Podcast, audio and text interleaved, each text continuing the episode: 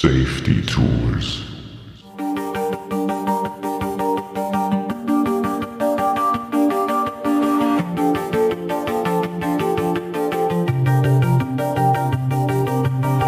Hallo und willkommen zu einer neuen Episode des Drachentöter Podcasts. Ich bin Mike und heute rede ich gemeinsam mit Lanzi und Thomas über Safety Tools im Rollenspiel. Die Links dazu findet ihr wie immer in den Shownotes der Episode. Und los geht's.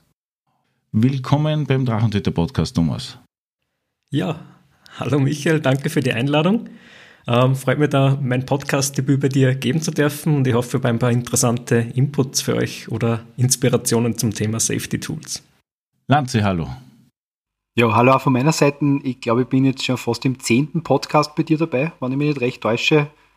Und ja, bin schon recht gespannt, weil ich über Safety Tools eigentlich primär eh über die Thomas erfahren habe, beziehungsweise bei dir, die das erste Mal zum aktiven Einsatz gekommen sind und mittlerweile man das auf Conventions immer mehr erlebt, auf die wenigen, wo wir zurzeit waren, muss man sagen, ähm, dass diese Tools auch zum Einsatz kommen. Ja, Safety Tools sind ein spannendes Thema. Ich war mir nicht bewusst, dass ich an und für sich Safety Tools eigentlich passiv schon die längste Zeit benutzt habe. Aber was sind jetzt diese Safety Tools oder ist das einfach nur ein Modebegriff, der jetzt einfach einschlägt, so wie diverse andere Themen, die gerade erst in den letzten paar Jahren interessant worden sind? Was gibt es darüber zum äh, Erzählen, beziehungsweise wie funktionieren die dann, diese Tools? Naja, Safety Tools, das, das klingt etwas hochgestochen. Äh, Deutsch Sicherheitstechniken. Es ist nichts anderes als eine Absprache zwischen dem Spielleiter, den Spielern und allen Teilnehmern. Was sind Themen, über die wir heute reden wollen oder die in der Geschichte vorkommen? Und was sind Themen, die wir ausklammern wollen? Mit denen fühlen wir uns irgendwie unwohl. Und da gibt es verschiedene Möglichkeiten, das vor, während und nach dem Spiel miteinander abzuklären, damit sich jeder wohlfühlt. Das ist ganz gut. Wird es dann direkt äh, vor dem Spiel, also in der Session mehr oder weniger oder Pre-Session dann abgeklärt oder ist es das so, dass man sagt, okay, pass auf, ich starte jetzt eine Kampagne oder wir spielen einen Abend, der sagt so bitte vorher, was vielleicht nicht drinnen sein sollte? Beides. Ähm, wir werden uns das heute im Detail nochmal ansehen. Was gibt es für Möglichkeiten? Äh, man kann eben vor dem Spiel sagen, hey, das Thema, das berührt mich persönlich sehr stark. Äh, hoffentlich kommt das nicht vor, wenn ich der Spieler bin. Oder von der anderen Seite, wenn ich der Spielleiter bin und ich habe vielleicht ein Horrorabenteuer, was ich heute spielen möchte mit einem ganz üblen Thema, vielleicht schwere Krankheiten oder Body Horror, dann ist durchaus sinnvoll, die Spieler zu fragen, hey, ist das in Ordnung für euch? Und wie soll man mit dem umgehen, wenn sich jemand unwohl fühlt? Soll man das Thema abschwächen oder soll man es komplett ausklammern? Und äh, der Sinn dahinter ist, dass man nicht einen Spieler unter oder während der Session ähm, hat, der dann irgendwie sie zurücknimmt aus dem Spiel, der nicht mehr so aktiv teilnimmt oder vielleicht sogar aus der Runde aktiv, also komplett aussteigen möchte, weil das Thema zu heftig ist für sie oder ihn. Wieso braucht man die erst jetzt? War das früher nicht auch schon ein Thema oder wurde das ignoriert? Wie ist da das Empfinden oder die Wahrnehmung für euch zwar? Ich glaube, das wurde beinhart ignoriert. Wenn ich zurückdenke an die uh, vor dem Jahr 2000, da wurde Rollenspiel hauptsächlich von weißen Männern praktiziert. Das hat sich jetzt in den letzten Jahrzehnten geändert. Jetzt gibt es einfach glücklicherweise mehr Frauen, die mitspielen, uh, mehr Non-Binary Leute, die mitspielen.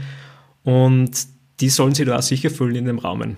Ein praktisches Beispiel, was ist damals passiert? Man kommt vielleicht als junge Frau in einer Gruppe von Spielern, plakativ gesprochen, in einen dunklen Keller mit einer Typen, die halt äh, schwarze T-Shirts anhaben und lange Bärte und äh, in einer Runde kann es ein bisschen mit zottigen Sprüchen hergehen und da fühlt man sich vielleicht unwohl. Äh, Gerade das mega Nummer eins Tabuthema ist sexuelle Gewalt und das möchte man dadurch versuchen auszuklammern. Das war das erste Thema und das hat sich über die Zeit erst entwickelt. Das Bewusstsein, dass es auch andere Spieler gibt, die gewisse Themen nicht im Spiel haben wollen. Ähm, diese fehlende Toleranz von vor über 20 Jahren, die hat sich mit der Zeit entwickelt. Die Spielerschaft ist unterschiedlicher und diverser geworden und dazu gibt es eben diese Safety-Tools, um alle möglichst gut abzuholen. Das kann ich nur bestätigen. Ähm, für mich sind die Safety Tools insofern zurzeit, äh, weil ich auch nicht spielleite zurzeit recht viel, ein bisschen verwunderlich oder ungewohnt, weil ich, ich sage jetzt mal bewusst rollenspieltechnisch ganz anders aufgewachsen bin.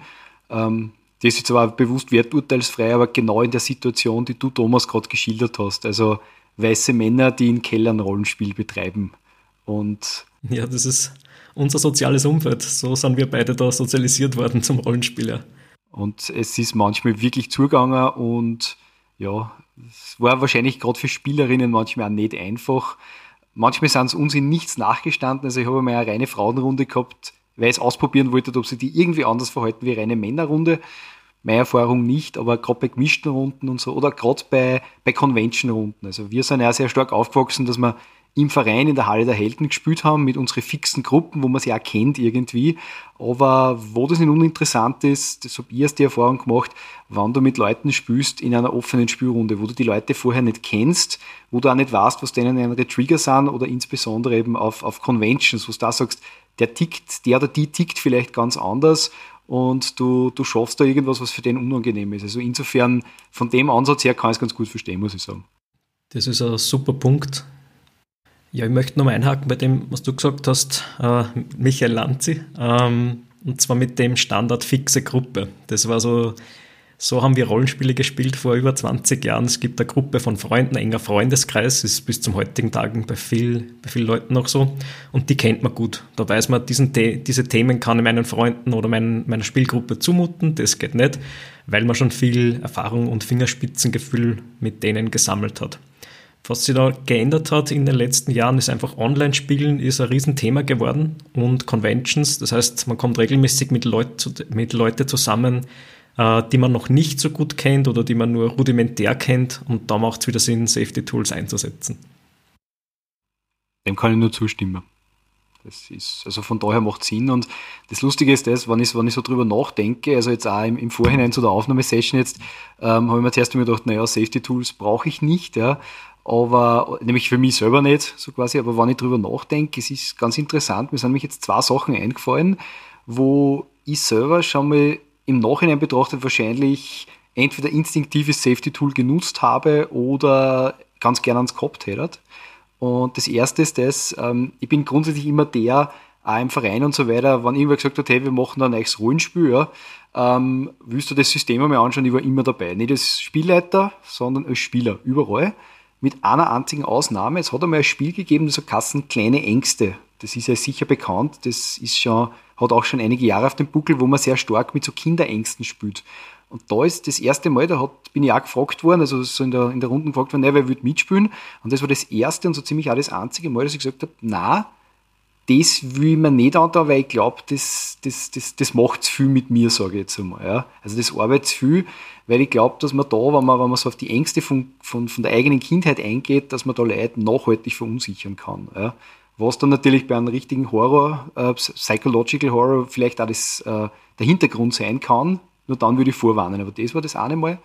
Und was mir auch noch eingefallen ist, ist das, dass ich, das passiert mir aber eher bei so Freeforms, ähm, wenn ich dann zum Beispiel jetzt irgendwie einmal so ein, habe ich mal spielen müssen, so einen Rüppel, der auch mit Frauen irgendwie so umgeht, quasi Frauen sind Bürger, Bürger zweiter Klasse oder so, so billig anbraten, das ist was, das schaffe ich nicht. Also da kann ich nicht weit genug aus mir rausgehen als Spieler, dass ich das mache. Anders zum Beispiel, wenn das Ganze von vornherein klar kommuniziert wird und äh, da gehe ich jetzt auf die massiv beste oder eine der besten Rollenspielrunden ein, die ich jemals gespielt habe, nämlich Monster Hearts beim Thomas wo es genau um Drama und so weiter gegangen ist, ähm, da hat es sehr gut funktioniert. Da habe ich sehr gut aus mir rausgehen mit meinem Charakter, aber da muss ich sagen, da hast du, Thomas, auch ein wahnsinnig gutes Umfeld geachtet mit den Leuten und auch mit so Geschichten, wo man sagt, okay, das ist vorher irgendwie ausgemacht worden, weil ich glaube, die X-Card haben wir da auch liegen gehabt, ähm, aber braucht haben wir es kein einziges Mal und es ist sehr intensiv dahergegangen, also es hat auch mit uns definitiv was gemacht, ja. Wobei wir da zum Beispiel dieses Debriefing nachher gemacht haben, dieses Bleeding, was ich in die, zur Vorbereitung, was du an Links geschickt hast, die glaube ich dann auch in die Shownotes kommen, äh, gelesen habe, das haben wir im Prinzip dort auch gemacht, ohne dass wir es bezeichnet haben. Ja, Monster Hearts, für die, die es nicht kennen, da geht es um äh, Teenage-Romantik mit Horrorelementen an einer Highschool in der Gegenwart. Und da geht es um, wegen dem Thema Romantik und Sexualität um sehr viele Reizthemen. Da muss man sich gut absichern vor dem Spiel, ob sie alle damit wohlfühlen und wie explizit man die in der Geschichte anspielt oder darstellt. Ja, war eine super Runde. Danke an dir zurück, Michael. War, glaube ich, für mich die, die beste Kampagne der letzten zehn Jahre. Aber da bräuchte man wahrscheinlich eine eigene Aufzeichnung dafür. Ja, das stimmt. Aber es waren ein wahnsinnig gute Spieler und natürlich ein wahnsinnig guter Spielleiter. Aber was, das, was da für mich noch, möchte ich noch ganz kurz sagen, dann schweige ich eh schon wieder, was da für mich so interessant war, dass zum Beispiel Monster Hearts insofern auch mit mir viel gemacht hat, weil das, was ich bei, bei Kleine Ängste damals, dass ich es nicht gespielt habe, klar vermieden habe, also Kinderängste irgendwie wieder aufzuarbeiten. Äh, gewisse Teenager-Sachen, die aus meiner Teenager-Zeit waren, ähm, das ist schon da ein bisschen hochgekommen sozusagen, hat aber jetzt, war jetzt nicht so problematisch, aber es war interessant, wenn man sich mit was intensiver beschäftigt. Ja, Ängste sind sowieso immer so ein Thema. Also ich weiß aus eigener Erfahrung, dass es Leute gibt, die lange Zeit zum Beispiel kein Cthulhu gespielt haben oder nichts sowas in die Richtung wie Cthulhu oder Vampire oder ähnliches spielen wollen weil sie eben mit den Ängsten aus der Jugend oder aus der Kindheit äh, frequentiert werden und nicht wissen, wie sie damit umgehen können und ähnliches. Also das muss man auf alle Fälle anmerken.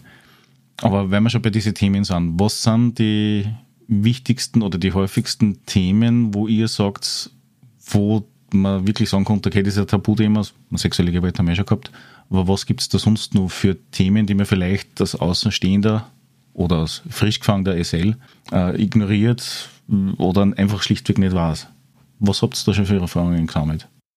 Also meine Top 3 sind, wie erwähnt, die sexuelle Gewalt. Das ist Thema, Reizthema Nummer 1. Dann kommt immer der Wunsch, der Wunsch von den Spielern, Gewalt an Kindern auszublenden, teilweise noch Gewalt an Haustieren.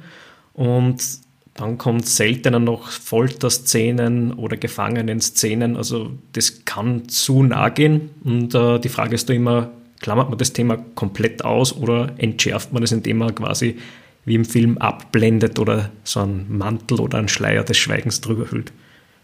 Also für mich, wenn ich da noch anmerken kann, waren vielleicht auch Themen, wo ich mittlerweile sehr sensibel geworden bin, irgendwas, was in Richtung Alltagsrassismus reingeht ähm, beziehungsweise auch gegenüber Menschen mit Behinderungen oder sowas. Also wenn man da irgendwas in die Richtung tut, wobei, ähm, wenn man sich zum Beispiel jetzt äh, Warhammer 40.000 Rollenspiel anschaut, wo man quasi die Space Marine spielt, in einem letztlich wahnsinnig totalitären Regime, ähm, hat schon irgendwer gesagt, naja, das sind schon ein bisschen die Space Nazis, aber halt wahnsinnig äh, palpig da geht's für mich dann wieder, ja. Also so auf diesem Indiana Jones Level, wo alles andere ist schon, ist schon sehr hardcore in Wirklichkeit. Also da würde mir nicht so ganz taugen, außer man sagt, äh, man beschäftigt sich im Rollenspiel bewusst mit dem Thema. Dass man sagt, okay, man tut das jetzt, aber nicht, weil man einfach Gaudi haben will, also so dieses Bier and Pretzel Rollenspiel, klassisches Fantasy, Dungeon Hack and Slay, sondern weil man sagt, man, man beleuchtet das irgendwie.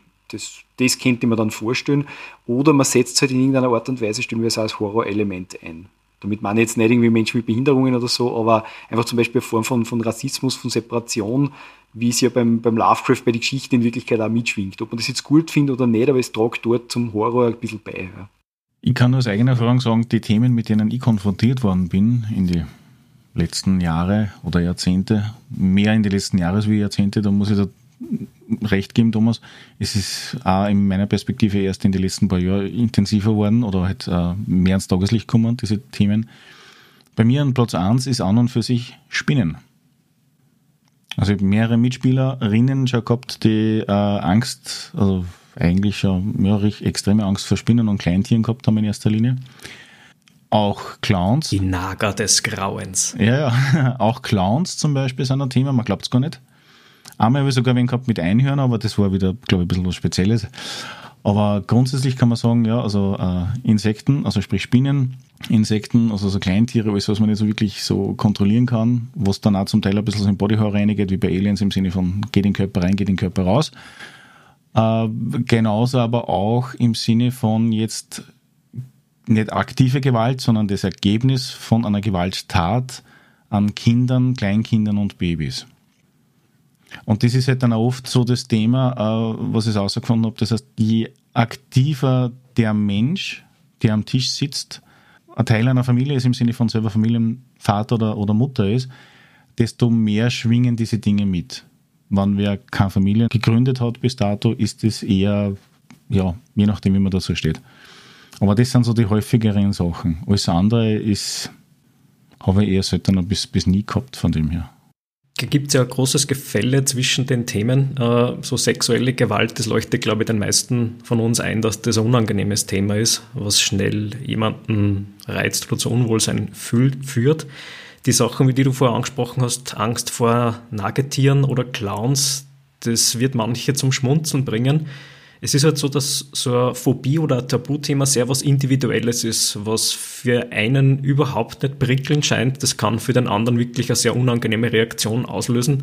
Und da geht es immer darum, dass man sagt, was, ähm, was, was betrifft den Spieler nicht, was, was finde ich als Spielleiter schlimm, sondern wirklich Rücksicht nehmen auf die einzelnen Leute und wo sagen die, das geht für mich überhaupt nicht. Mhm.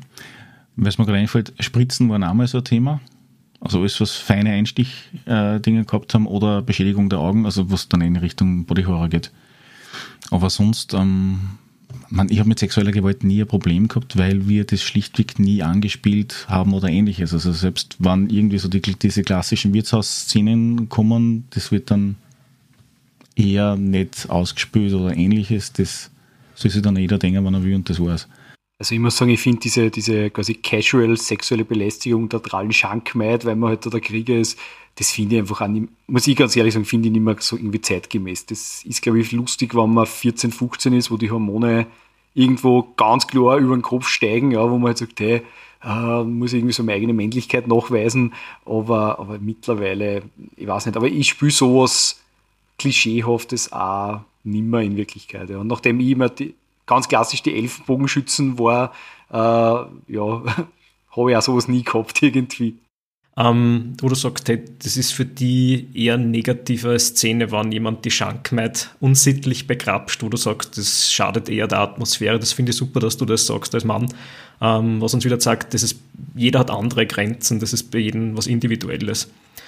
Ähm, nur mal für die Hörerschaft, wir haben jetzt da eine Litanei von heiklen Themen runtergerattert. Das bedeutet nicht, dass man alle Abenteuer komplett entschärfen muss von diesen Themen. Das heißt nur, man sollte ein offenes Ohr haben und idealerweise vor dem Spiel kurz fragen, gibt es irgendein absolutes No-Go-Thema für euch, liebe Spielerinnen und Spieler? Und äh, dann kann man noch gegensteuern, bevor sich wer unwohl fühlt. Und auch noch ein Wort zu dem Unwohlfühlen, was ich jetzt öfter gesagt habe. Das heißt nicht, dass der das Gesicht verzieht und dann ist die Sache wieder gegessen. Das ist was, was vielleicht den ganzen Spieleabend überschatten kann und als Spieler nimmt sie dann komplett raus, weil er einfach sagt, boah, das war mir jetzt unangenehm und im Hinterkopf hängt dann das Thema für mehrere Stunden. Also das Unwohlsein, das ist eine sehr diplomatische Umschreibung für einen unangenehmen Zustand. Ja, ich hätte doch noch ein Thema der Vollständigkeit halber, was mir wichtig wäre, und zwar ist das das Thema Romantik und Liebe. Das ist jetzt nicht negativ besetzt per se, weil es kein Horror-Thema ist, aber ähm, es ist was, was oft die Grenzen zwischen Spiel und den Spielern am Spieltisch überschreitet. Das ist das, der Fachbegriff Bleed. Das heißt, es passiert was in der Geschichte und das beeinflusst mich als Spieler, als Mensch emotional und nicht nur meinen Charakter. Was würde das mit einem Beispiel bedeuten? Wenn ich ähm, eine Mitspielerin am Tisch habe und wir beide sind Spieler und die beginnt im Spiel mit meinem Charakter zu flirten und das ist durchaus passend für die Atmosphäre und die Szene, dann kann das sein, dass das für mich als Spieler, wenn ich ein schüchterner Typ wäre, ähm, unangenehm ist, weil man denkt, ich kann es nicht unterscheiden, flirtet die jetzt mit mir echt oder nicht. Und so geht es vielen Leuten beim Rollenspiel. Also Romantik ist auch oft noch ein heikles Thema, was man vorher explizit ansprechen sollte. Das ist jetzt ein sehr guter Hinweis, weil das ist quasi so eine Art äh, positive X-Karte dann manchmal, weil Romantik, glaube ich, überhaupt nicht negativ besetzt ist, aber das stimmt schon, es kann manchmal für Verwirrung sorgen. Vor allem, ich habe das mal in einer in unserer langlaufenden Mech Warrior Runden gehabt, was äh, da eine Mitspielerin gehabt und äh, mein Charakter und der Charakter, man ich bin seit jener Beziehung, sie sind seit jener Beziehung. Also das ist nie nach außen gedrungen, ist nie gebliedert, ja, sozusagen in einer unangenehmen Art und Weise. Aber das war dann wirklich, also die haben sie im Spiel sozusagen gefunden und haben dann auch äh, zuerst, also sie verliebt, dann geheiratet und dann quasi Kinder gekriegt und wir haben dann sozusagen die, die, die, die Charaktere in der zweiten Generation gespielt. Ja. Das war irgendwie dann spannend. Also die haben dann nie mehr geheiratet, der Vollständigkeit halber. Ja, sowas habe ich eigentlich glaube ich, noch nie aktiv mitgekriegt. Naja, wir haben unser eigenes Imperium gegründet. Nein, nein, romantische Szene, schau mal, es gibt oft so das Themen, dass halt dann, wenn Pärchen am Tisch sind, die entweder sich gegenseitig im Spiel dann einfach, weil es lustig ist, befetzen oder halt dann auch die Beziehung sehr intensivieren. Also sei es jetzt dann äh, heiraten, obwohl sie im echten Leben nicht verheiratet sind oder vielleicht sogar Bruder, Schwester sind, halt dann ohne diese, diese sexuellen Komponente dabei. Also ich möchte sagen, zu Beziehungen äh, am Rollenspieltisch, das ist nämlich auch wirklich was Spannendes, wenn man quasi ein Pärchen ist, das gemeinsam in einer Runde spielt, weil wie du sagst, da gibt es irgendwie so gefühlt zwei Möglichkeiten. Die einen, das sind die, die halt so de facto dann intern äh, benannt sind und die anderen, die sie befetzen. Und ich muss sagen, ich habe da was ganz so Schönes erlebt. Ähm, das hat mir damals wahnsinnig viel Problem irgendwie abgenommen. Ähm, da habe ich meine Frau ungefähr zwei Monate lang kennt. Und wie sie das meines Erachtens standesgemäß gehört bei mir, ähm, habe ich meine Frau natürlich in unserem Rollenspielverein kennengelernt und wir haben gemeinsam Rollen gespielt und ich habe hab sie quasi am Anfang gedacht, hu, Beziehung ist so neu, also ich fasse sie mit Samthandschuhen an und so weiter. Ähm, und, und, und habe halt irgendwie nach Möglichkeit auch nicht so mit ihr interagiert und so. Und dann haben wir die, ich die zweite Runde gespielt, war Vampire, was tut sie? Ich sag irgendwas, das ist nicht einmal gegen sie gegangen, ja. Und sie gibt den nächsten kleinen Auftrag, dass er meinen Charakter umbringt, ja. Dann, der hat meinen Charakter natürlich umgebracht, ja. dann haben wir gedacht, okay, gut, jetzt war es. Hat unsere Beziehung irgendwie nur mehr gefestigt, haben wir gedacht, passt gut, ich brauche also auf sie keine Rücksicht nehmen, weil sie es auch nicht und seitdem spielen wir wunderbar zusammen miteinander. Also das ist, war damals fast ein bisschen befreiend, muss ich sagen. Hat es gleich die Fronten geklärt, die Hackordnung etabliert. Ganz genau, die Hackordnung äh, geklärt. Ja. Meine Frau, die Katze und ich. Aber wie gesagt, ja, SL. Was bringen die Safety Tools primär in Spielleiter? Welche Sicherheit können die ihm geben oder welche Möglichkeiten würden die ihm geben fürs Spielen als unterstützend? Wie siehst du das? Sollte man vielleicht kurz definieren, geht es darum, den Spielleiter als Mitspielenden zu schützen, dass keine Reizthemen vorkommen, die der Spielleiterin oder dem Spielleiter ähm, nicht passen würden? Oder geht es darum, dass der Spielleiter unterstützt wird, eine möglichst coole Session zu spielen mit den Spielerinnen, ähm, damit keine Themen vorkommen, wo sich Leute dann unwohl fühlen, sind zwei Aspekte. Ich glaube, das zweite haben wir schon relativ gut umrissen. Es macht ein, also wenn ich mit den Spielern abkläre, welche Themen gehen für sie überhaupt nicht, dann kann ich mein Abenteuer kurzfristig etwas anpassen, sodass alle mehr Spaß dran haben. Ähm, das erste Thema, wie schützt mich das als Spielleiter? Es gibt ja diese klassischen Rollenspiele, wo ich sehr viel Einfluss habe auf den Plot als Spielleiter. Das heißt, ich lege fest, was passiert wann, wo können die Spieler interagieren mit der Geschichte, wo können sie frei entscheiden und was ist vorgegeben. Und dann gibt es die Erzählspiele, wo sehr viel improvisiert wird am Spieltisch, wo vielleicht nur 20 Prozent der Geschichte am Anfang stehen und der Rest entwickelt sich. Und da macht es auch für, den, für die Spielleiterin, für den Spielleiter Sinn, wenn man sagt, Achtung, ich als Mensch, als Spielleiter fühle mich bei dem Thema XY unwohl, nehmen wir die Clowns von vorhin wieder her, damit es nicht irrtümlich einer von den Spielern einbringt ähm, mit einer eigenen Idee. Also bei so Indie- und Erzählspielen, kurzes Info, da haben die Spieler die Möglichkeit, selbst Geschichten und Plots zu entwerfen. Und da schreibt man die Geschichte also gemeinsam improvisiert am Spieltisch. Und da macht es sicher auch für den Spielleiter Sinn, sich mit ein paar Safety-Tools abzusichern. Hast du das schon mal braucht, aktiv in einem Erzählspiel? Persönlich nicht. Persönlich nicht. Äh, ich, bin, ich bin relativ hart im Nehmen. Also ich habe kaum Tabuthemen. Ähm, das kommt sicher daher, dass ich sehr privilegiert aufgewachsen bin als, als weißer Mann in einem Luxusland. Ähm, Gibt es für mich keine Themen. Ähm, bei anderen Spielleitern habe ich es schon erfahren und ich biete den Spielern immer von mir aus an, sage, gibt's, also es hilft, wenn man den Spielern ein paar Fetzen hinwirft als Inspiration, wenn man sagt, gibt es für euch Tabuthemen, die ihr nicht haben wollt. Und dann sage ich immer die drei Beispiele von vorhin, sexuelle Gewalt, Gewalt an Kindern, Gewalt an Haustieren oder Hoftieren und dann sagen eh Leute ja, nein und dann kann man sich leichter orientieren dran. Bei dir, Lanze? Ja, ich muss sagen, ich habe jetzt schon längere Zeit nicht mehr gemeistert und ich glaube, meine letzte Meisterei liegt eher so zurück, dass ich noch nicht so auf die Safety Tools gestoßen bin und ich bin irgendwie da sehr altbacken, sage ich jetzt einmal, aber wenn ich mich aus jetziger Sicht vorbereiten müsste, ähm, würde auf das, glaube ich, schon schauen, weil ich sage jetzt mal so, durch meine Tätigkeit als Strafverteidiger, ich bin in gewisse Bereiche wahnsinnig desensibilisiert, ja, weil ich einfach diese Sachen, die andere Leute vermeiden wollen, muss ich leider sagen, einfach schon gesehen habe. Ja, also das ist auch oft das rüttelt bei anderen Leuten wahrscheinlich stark an der geistigen Stabilität. Ich bin da schon ein bisschen zu desensibilisiert. Was mir überlegen würde, ist das, dass ich, das, das gefällt mir sehr gut Ansatz, also vielleicht trotzdem, auch wenn ich früher sehr ausgesprochener Gegner war, da mal eine ziemlich lange Diskussion mit wem gehabt auf einer, auf einer Convention, die aber sehr interessant war, muss man dazu sagen, von wegen X-Card, aber ich glaube, wenn es fürs allgemeine Wohlbefinden dient und für die allgemeine Sicherheit, dass man es einfach am Tisch liegen hat, warum nicht? Ja? Und ich würde, das habe ich eigentlich schon immer gemacht, äh, schon ein bisschen mehr aufs Publikum schauen. Also wer sind meine Spielerinnen, wer sind meine Spieler im Sinne von, was kann ich mit wem spielen. Das ist auch was, gerade bei den bei die Runden mit den Freunden, das kriegt man ein bisschen ins Gefühl, beziehungsweise auf Convention-Runden halt sehr klares Thema vorgehen.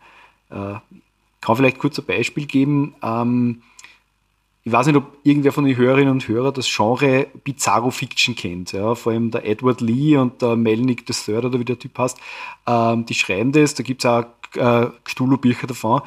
Das ist schon ziemlich Hardcore-Stuff. Also sowohl was Sexualität anbetrifft, wie auch Gewalt und so weiter, kann man im Fester Verlag so ziemlich alles kaufen und so weiter. Fester extreme Leser, glaube ich, nennen die das dann immer.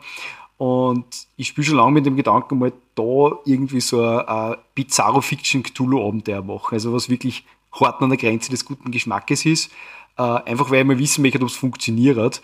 Nur das ist was, das würde ich ganz klar kommunizieren. Da würde ich sagen, pass auf, so ist es, ja, und das wird wüt und überlegt euch zwei oder dreimal, ob ihr mitspielen wollt und wenn es nicht wollt, dann tat es bitte nicht.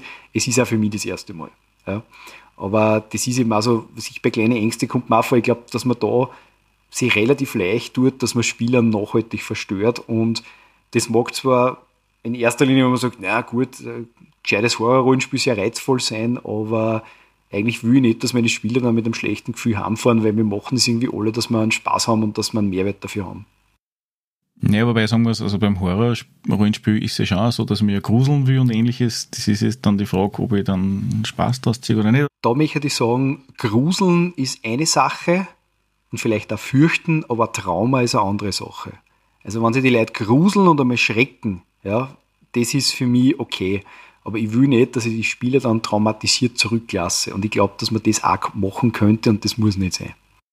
Ja, wenn ich so zurückdenke, äh, es hat sich sehr stark verändert die letzten 20 Jahre. Also selbst bei mir in, in diverse Gruppen und ich habe äh, sehr oft da mit äh, One-Shots und mit sehr unbekannten Leuten gespielt.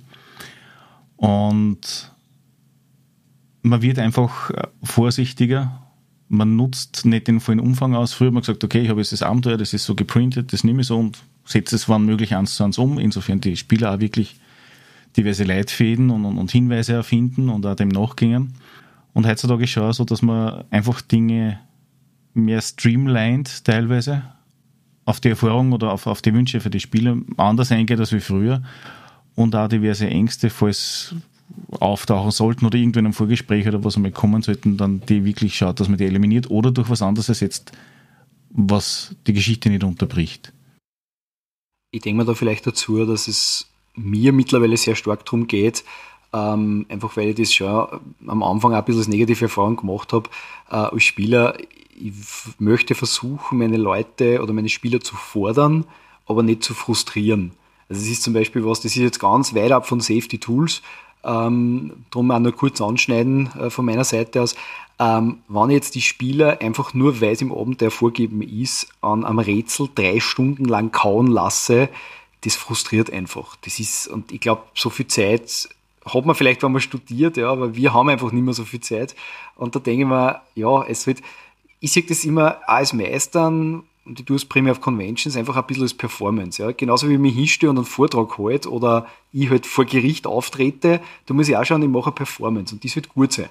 Die sollte am Ende was bringen und das ist so mein, von dem Geist bin ich getrieben. Ja. Ich passt jetzt vielleicht nicht so ganz in Richtung Safety Tools, aber trotzdem, es geht darum, die Spieler nicht zu frustrieren. Ich höre da raus, du wurdest selbst traumatisiert mit den Rätseln. Was gibt es da für Möglichkeiten oder für Erfahrungen auch damit? Ich schlage mal vor, ich mache da ein paar Beispiele. Äh, grundsätzlich gibt es drei Kategorien. Es gibt Safety Tools vor dem Spiel, während dem Spiel und nach dem Spiel. Und für jede Kategorie haben wir uns für die Folge heute ein paar Beispiele ausgesucht. Ich werde die vorstellen und ihr stellt da einfach Fragen oder schießt da gleich kritisch quer. Vor dem Spiel, Kategorie 1, gibt es Lines and Veils, das bedeutet Grenzen und Schleier. Das ist nichts anderes, dass man die Spieler fragt, was sind eure Tabuthemen, was sollen wir ausklammern, also darf gar nicht vorkommen, das sind die Lines oder die Grenzen, die nicht überschritten werden dürfen. Und dann gibt es Themen, die man abschwächt, wo die Kamera abblendet. Wenn jetzt ein Spieler sagt, ähm, ich möchte bitte keine Gewalt an Haustieren, überhaupt nicht, dann wäre das eine Line oder eine Grenze, die nicht vorkommen soll. Das Thema soll nicht vorkommen. Und wenn jemand sagt, Sexualität darf vorkommen, aber bitte nur abgeschwächt, dann wäre das ein Veil oder ein Schleier, wo man dann abblendet. Das nur kurz anspielen sagt, die zwei Charaktere finden sich in einer innigen Umarmung und verbringen eine schöne Nacht miteinander und dabei lässt man es bewenden und geht nicht weiter ins Detail. Das kann ja trotzdem sehr stimmungsvoll sein, jeder weiß, worum es geht, aber es wird nicht zu explizit.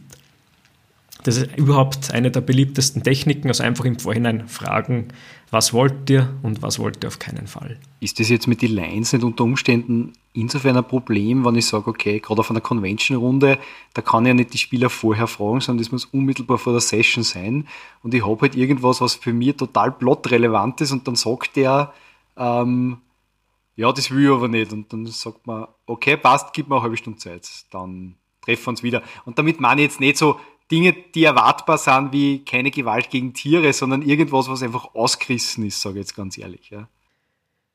Äh, angenommen, du spielst ein Horrorabenteuer, das heißt die Rückkehr der Killer-Clowns und vor dem Spiel sagt dann wer, ja, Clowns ist für mich absolutes Tabuthema. Dann wird es haarig und äh, das ist auch gleich der Nummer 1 Kritikpunkt an allen Safety-Tools. Wenn ich kurzfristig ein Thema ausklammern muss, was ein Kernthema des Abenteuers ist, dann habe ich ein Problem. Ja. Es ist ungefähr so, wie wenn man sagt, okay, man will Vampire spielen, man will aber nicht, dass man irgendeinen Menschen verletzt. Das funktioniert auch nicht. So ausblenden kann man das eigentlich gar nicht. Bei Vampire theoretisch sogar, aber bei der anderen Geschichte ist das, wenn du im, im Convention-Kalender ankündigst, die Rückkehr der Killer-Clans und dann meldet sich so ein Kasperlan und sagt, ah, oh, wir haben Angst vor Clans, dann würde ich auch sagen, hey, wir haben ja die Open-Door-Policy, also ja, das mit dem Convention-Beispiel ist super. Das bringt uns gleich zur nächsten Technik und zwar heißt die Content Warning. Das ist nichts anderes als der Spielleiter, die Spielleiterin gibt Infos an die Spieler, worum geht's in meinem Spiel, in meiner Session heute. Auf Conventions sollte das schon im Aushang passieren oder in der Vorstellung da unten auf einer Website. Nehmen wir wieder unser Killer-Clown-Abenteuer, das ist schön plakativ. Da schreibe rein, es geht um Clown als Horrorelement. Dann weiß jeder, wirklich jeder, der Angst vor Clowns hat, okay, entweder ich melde mich an mit dem Bewusstsein, ich, das gruselt mir extrem oder das wird mir zu heiß. Also die Technik heißt Content Warning. Das kann man auch einfach direkt am Spieltisch vorher machen und dann ist das Problem schon sehr gering, dass äh, ein Reizthema im Spiel vorkommt und eine Spielerin, ein Spieler gedanklich aussteigt. Das heißt, wenn du jetzt äh, den Inhalt nicht im Titel hast, wie bei den Killer Clowns oder so, äh, und du willst aber diesen Überraschungsmoment auskosten, dann musstest du gröber definieren, dass was vorkommt in der Richtung. Das ist, ja, das ist ein super Fall. Äh, das ist dann schwierig, wenn du sagst, du hast ein Überraschungselement drinnen und das könnte ein Tabuthema sein, dann musst du das halt gut überlegen. Du kannst das den, du willst das den Spielern vorher nicht sagen, weil sonst ist die Überraschung im Eimer. Ähm, aber du kannst da denken, okay, die Killer-Clowns könnten haarig werden. Dann musst du das irgendwie andeuten. Das wäre sonst für dich selbst fahrlässig. Also sonst ist der Runde im Eimer, wenn da wer drin ist und mittendrin aufsteigt und sagt, sorry, das ist mir zu hart. Dann ist die Stimmung wirklich für die nächsten 60 Minuten absolut beim Teufel. Ähm, dann sagst du, das geht um, um einen Vergnügungspark, ähm, eventuell kommen Clowns vor. Irgendwie muss das anteasern, sonst wird es haarig. Ist aber eher schon ein Ausnahmefall. Ich glaube auch, dass äh, generelle Vorgaben, ich, ich sehe das auf die Cons eigentlich ganz gut funktionieren. Und ich glaube, ähm, ich meine, so die generellen Reizthemen, die sind bei vielen einfach trotzdem die gleichen, eh, eh, was wir schon gesagt haben, sexuelle Gewalt, Gewalt gegen Tiere und so weiter. Und ich denke mal, dass zum Beispiel jetzt man vielleicht sich überlegen kann, zumindest für Con-Runde, dass man halt, sage ich jetzt mal, die, die gängigsten Phobien, wo eben Leute wirklich äh, ein Problem damit haben, und da habe ich halt zwei gehört, die, glaube ich, wirklich so die Reizthemen sind, nämlich Spinnen und Clowns, also Arachnophobie und Kauldrophobie, glaube ich, heißt das andere, gibt es sogar schöne Wörter davor, ähm, dass man das halt irgendwie ausnimmt. Ja, wie gesagt, ich tue mit der Content Warning äh, bei gewissen Sachen, eben wo es überraschende Momente oder, oder Elemente sind, äh, ein bisschen schwer, aber grundsätzlich, wenn ich sage, okay, ich möchte jetzt Cthulhu spielen, dann weiß ich eigentlich schon als Spieler grundsätzlich, da geht es um Horror. Ja, wobei ich da zum Beispiel das von Thomas sehr gut finde, wenn man sagt, ja, ähm, Horror und es geht jetzt vielleicht um einen Vergnügungspark oder um einen Zirkus, da habe ich glaube ich schon genug angedeutet, ohne dass ich viel weitergebe. Oder ich habe zum Beispiel mal was gespielt auf einer Convention, da war halt das Setting in dem Fall Traumlande von Cthulhu, aber Traumlande im, in der Epoche des Zweiten Weltkrieges. Ich glaube, da haben sich dann die Spieler schon relativ viel vorstellen können in die Richtung, okay, was könnten da so, sage ich mal, kritischere Elemente sein, ohne dass ich jetzt sagen muss, das und das kommt vor. Und es hat die Spieler trotzdem Spaß gemacht in Wirklichkeit, dass man da jetzt spielt. Und ja, also mit dem Content Warning, das, das finde ich recht gut, weil ich glaube, das kann man vor allem ein bisschen langfristiger machen. Also entweder im Aushang bei, bei Conventions oder bei einer Spielrunde im Aushang, dass man sagt, pass auf, wir spielen jetzt die Abenteuer oder vielleicht eine Kampagne oder sowas und da ja, geht es halt in die Richtung. Also ich glaube, das ist nicht so schlecht. Ja. Ich habe nur eine Lösung für deinen Fall mit der Überraschung. Und zwar auf Conventions wird es oft so gemacht, dass die Spieler und Spielleiter Wochen vor dem Event, auch wenn es ein Online-Event ist, zusammen gelost werden oder die Runden verteilt werden an die ganzen Teilnehmer.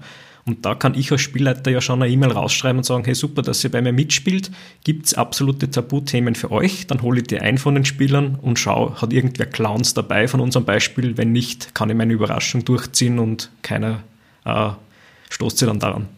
Ja, das stimmt. Das stimmt. Ja, es ist momentan mit Online-Runden sicherlich einfacher, als wie an der, ich fahre auf irgendeiner Con hin und äh, sehe die Menschen das erste Mal und weiß bis vor zehn Minuten vorher nicht, wer da kommt. Na, da muss ich, da muss ich jetzt sogar widersprechen, weil äh, ich sage mal so, ich meine, wenn du jetzt so Spielrunden hast auf, auf Spielemessen oder so, okay, gut, dann gehst du zum Stand hin.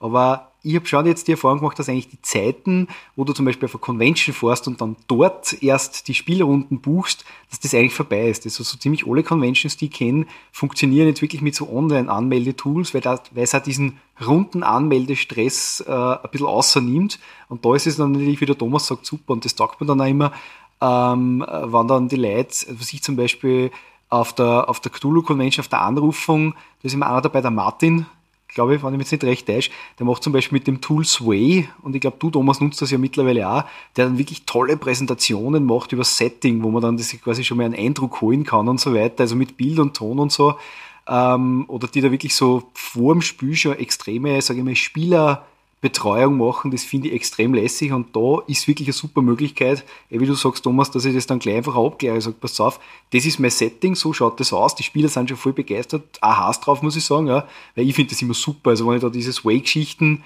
dieses Sway ist ein, ein, Tool von Microsoft, soweit ich mich jetzt erinnert, ähm, wo man so Art Präsentationen machen kann, ähm, bin ich dann schon immer recht heiß aufs Spiel und dann zusätzlich, wenn einer sagt, okay, gibt's nur Reizthemen und so weiter, ähm, das ist schon vor, vor der Spielrunde irgendwie eine wahnsinnig gute Planung. Also das ist, ist von mir ganz weit weg, weil ich da leider viel kurzfristiger plan, aber ähm, habe immer voll den, voll den Respekt vor die Leute, was das dann. Ja. Ja, meine Erfahrung war das letzte Mal, wie auf einer Con war, das ist schon, ehrlich gesagt, ein paar Jahre her, das ist kein Thema nicht, aber da war es so, dass online die Runden schon definiert worden sind, also man hat sich schon eintragen können oder anmelden können für diverse Runden. Dann bin ich hingekommen und dann war das verpufft. Weil die Orga schlichtig beschlossen hat, das, was im Internet gestanden ist, bei einer bei der Vormeldung, die war dann wurscht. Und somit bin ich von geplanten drei Runden reduziert worden auf eine, durch, die durch Zufall nur entstanden ist und der zweite am, am nächsten Tag, weil sie wer erwarmt hat, dass er halt nur Runden machen will und das war's. Für all die Hörer da draußen, die jetzt sagen, oh je, Conventions, ich glaube, ich fahre da nicht hin, das war jetzt ein Extrembeispiel. Also ich war jetzt mittlerweile auf 30 Conventions und mir ist das noch nie passiert. Ähm, ich finde Conventions genial als Inspiration oder mal mit neuen Leuten zu spielen.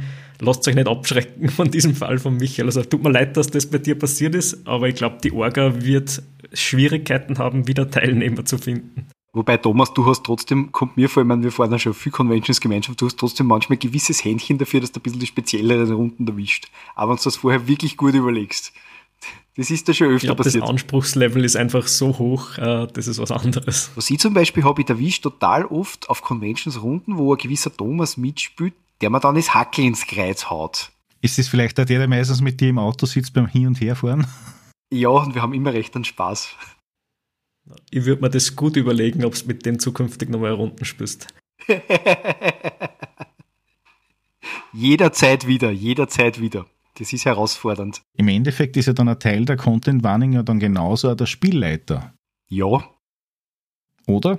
Es gibt gewisse Spielleiter, da möchte man sich nicht zur Runden haben. Meinst du das jetzt auf der So in der Richtung, ja. Weil die Content Warning ist im Prinzip ein Teil der Inhaltsangabe und der Teil der Inhaltsangabe ist eigentlich auch der Spielleiter. Das, das klingt jetzt sehr bitter. Ich würde es diplomatisch sagen, Rollenspiel ist ein sehr vielfältiges Hobby und es gibt verschiedenste Stile. Der eine kämpft gerne, der andere hat gern ähm, soziale Herausforderungen oder spielt gerne auf einen Maskenball und nicht jeder Spieler und jeder Spielleiter passen zusammen. Ist aber bei Con-Runden meines Erachtens relativ egal, weil man sitzt üblicherweise drei bis vier Stunden am Tisch. Da kann man sich ein gutes Erlebnis machen und dass man vielleicht in einer Kampagne oder in einer fortlaufenden Runde nicht so gut harmonisieren würde, ja, das Problem stürzt sich dann eh nicht. Und ansonsten, mhm. die, die Runden raffen sie eh zusammen. Also wenn es längere Runden sind, man, man, hat einen Pool bei uns im Verein von, von vielen Leuten und dann gibt es halt einfach Leute, mit die spielt man habituell lieber, mit anderen halt ein bisschen seltener andere vermeidet man einfach, das ist ganz normal, eh wie der Thomas sagt, vielschichtig in Wirklichkeit. Ja. Ich würde jetzt gerne da einhacken, und zwar mit dem Thema Cons, weil wir das die ganze Zeit jetzt besprechen. Das ist nämlich die dritte Technik vor dem Spiel, dritte, das dritte Safe-Tool, das heißt CATS. Das englische Wort, das ist eine Abkürzung für vier Begriffe. Es geht um Concept, das heißt, worum geht es in dem Spiel? Es geht um Aim, was sollen die, die Spieler erreichen können? Sollen die einen Überfall planen? Sollen die einen Dungeon bezwingen? Ähm, Tone, was ist die Atmosphäre, die Stimmung am Spieltisch, die von allen gewünscht wird? Also eher Horror, eher lustig, eher actionorientiert. Und am Schluss das S von Cats bedeutet Subject Matter. Das klingt sehr hochgestochen, ist nichts anderes als diese Tabuthemen wieder auszusortieren im Vorhinein. Und das ist eigentlich genau das, was wir jetzt die letzten zehn, fünf Minuten besprochen haben, ähm, dass man so einen Aushang braucht oder einen Teasertext. Wenn ich auf einer Con als Spielleiter was anbiete, schreibe ich rein, hey, äh, es geht ungefähr in diesem Abenteuer um das Thema, ist es ein Dungeon oder ist es eine Cyberpunk-Verfolgungsjagd? Ähm, wie, ist, wie ist die Atmosphäre, die Stimmung? Ist eher düster und bedrückend? Ist es lustig und, äh, und darf es auch witzig sein? Ähm, welche Themen möchte Ihr Spielleiter ausschließen und äh, worum geht es ungefähr in dem Abenteuer? Also was ist der ungefähre Plot, ohne den zu verraten, aber eben wie eingangs gesagt, was soll da passieren? Und da kriegt jeder Spieler einen guten Eindruck, ist es für mich interessant oder nicht? Und das ist auch der Traum für jeden Spielleiter. Ich kriege dann eine Runde von Spielern, die hochmotiviert ist und Spaß hat an der Sache. Das ist das Ziel. Vielleicht kann man es, das ist mir jetzt gerade eingefallen, ganz gut vergleichen, nämlich auch, wie du sagst, wie, wie schaffe ich das, dass ich keine Spoiler und so weiter einbaue. Das ist ja eigentlich eh das, was wir da jetzt besprechen, was wir gewohnt sind, und zwar bei Trailer von Kinofilmen. Ein Trailer von einem Kinofilm gibt uns ja äh, Informationen darüber, in welche Richtung geht es, was ist das Setting, wie ist das Pacing, wer spielt mit und so weiter, ohne dass er zu viel verrat. Und in Wirklichkeit ist das eigentlich ein ganz guter Ansatz, zu sagen, okay, ähm, ich schaue quasi, dass ich so eine Art Trailer für meine Runden mache und habe dann Leute, die einfach das gern spielen wollen deswegen.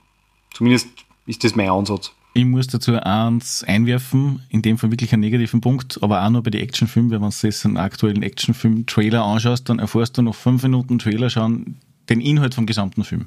Nämlich alle Actionsequenzen, wie es ausgeht und äh, wer stirbt. Meine, die Handlung ist dann sekundär, weil du schaust einen Actionfilm eigentlich eher nur wegen dem Bum-Bum und so weiter an. die Handlung ist meistens sehr, sehr rudimentär. Aber grundsätzlich, für was der Trailer da sein sollte, ja, stimme ich da komplett zu.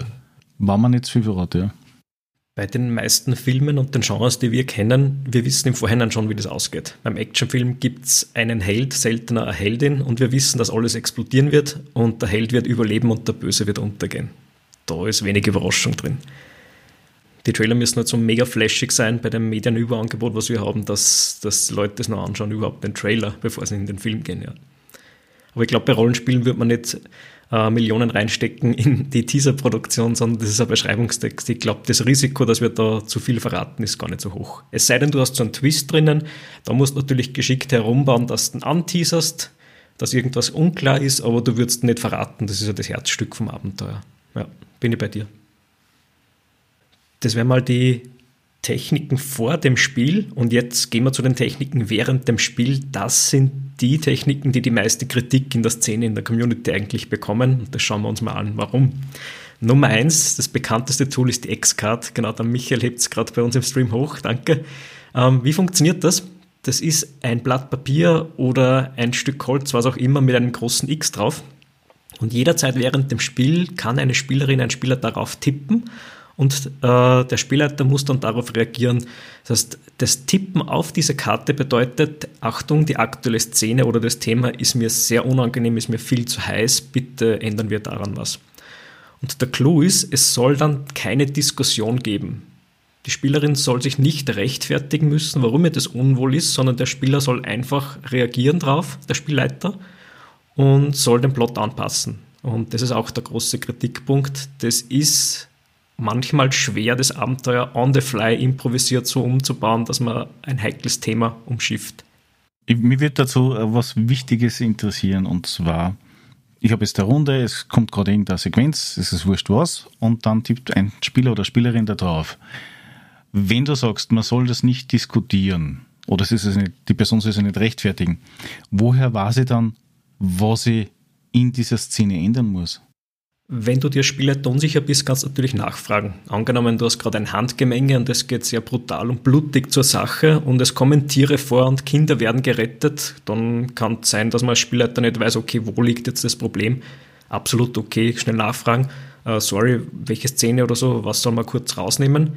Aber vermieden werden soll eine Diskussion am Spieltisch, weil das unterbricht den Fluss einfach, das reißt die Leute zu sehr raus. Und ähm, es ist auch die Hürde geringer, dass man dieses Tool nutzt, wenn man es nicht erklären muss, sich rechtfertigen, warum man ein Thema nicht mag. Also das ist der Hintergedanke. Das heißt, das No Discussion, wie man vielleicht auf Englisch jetzt sagen würde, ist bei uns nicht so sehr, wir unterhalten uns jetzt nicht drüber, ob das jetzt gerechtfertigt ist, die X-Card anzutippen oder nicht, sondern ich hinterfrage zwar, was hat die gestört, aber ich hinterfrage nicht, warum hat es die gestört. Also nicht die, die Rechtfertigung, sondern ich versuche einfach zu sagen, okay, passt, du bist mit dem nicht einverstanden, du fühlst dich da unwohl, wir dann jetzt was dagegen, ohne dass wir das lang besprechen, warum das unwohl ist.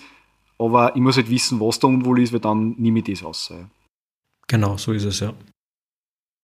Besteht da nicht ein bisschen die Gefahr, dass die, der, der Flow sozusagen trotzdem abbricht? Oder also wenn es gerade so, so hochintensive Szenen sind?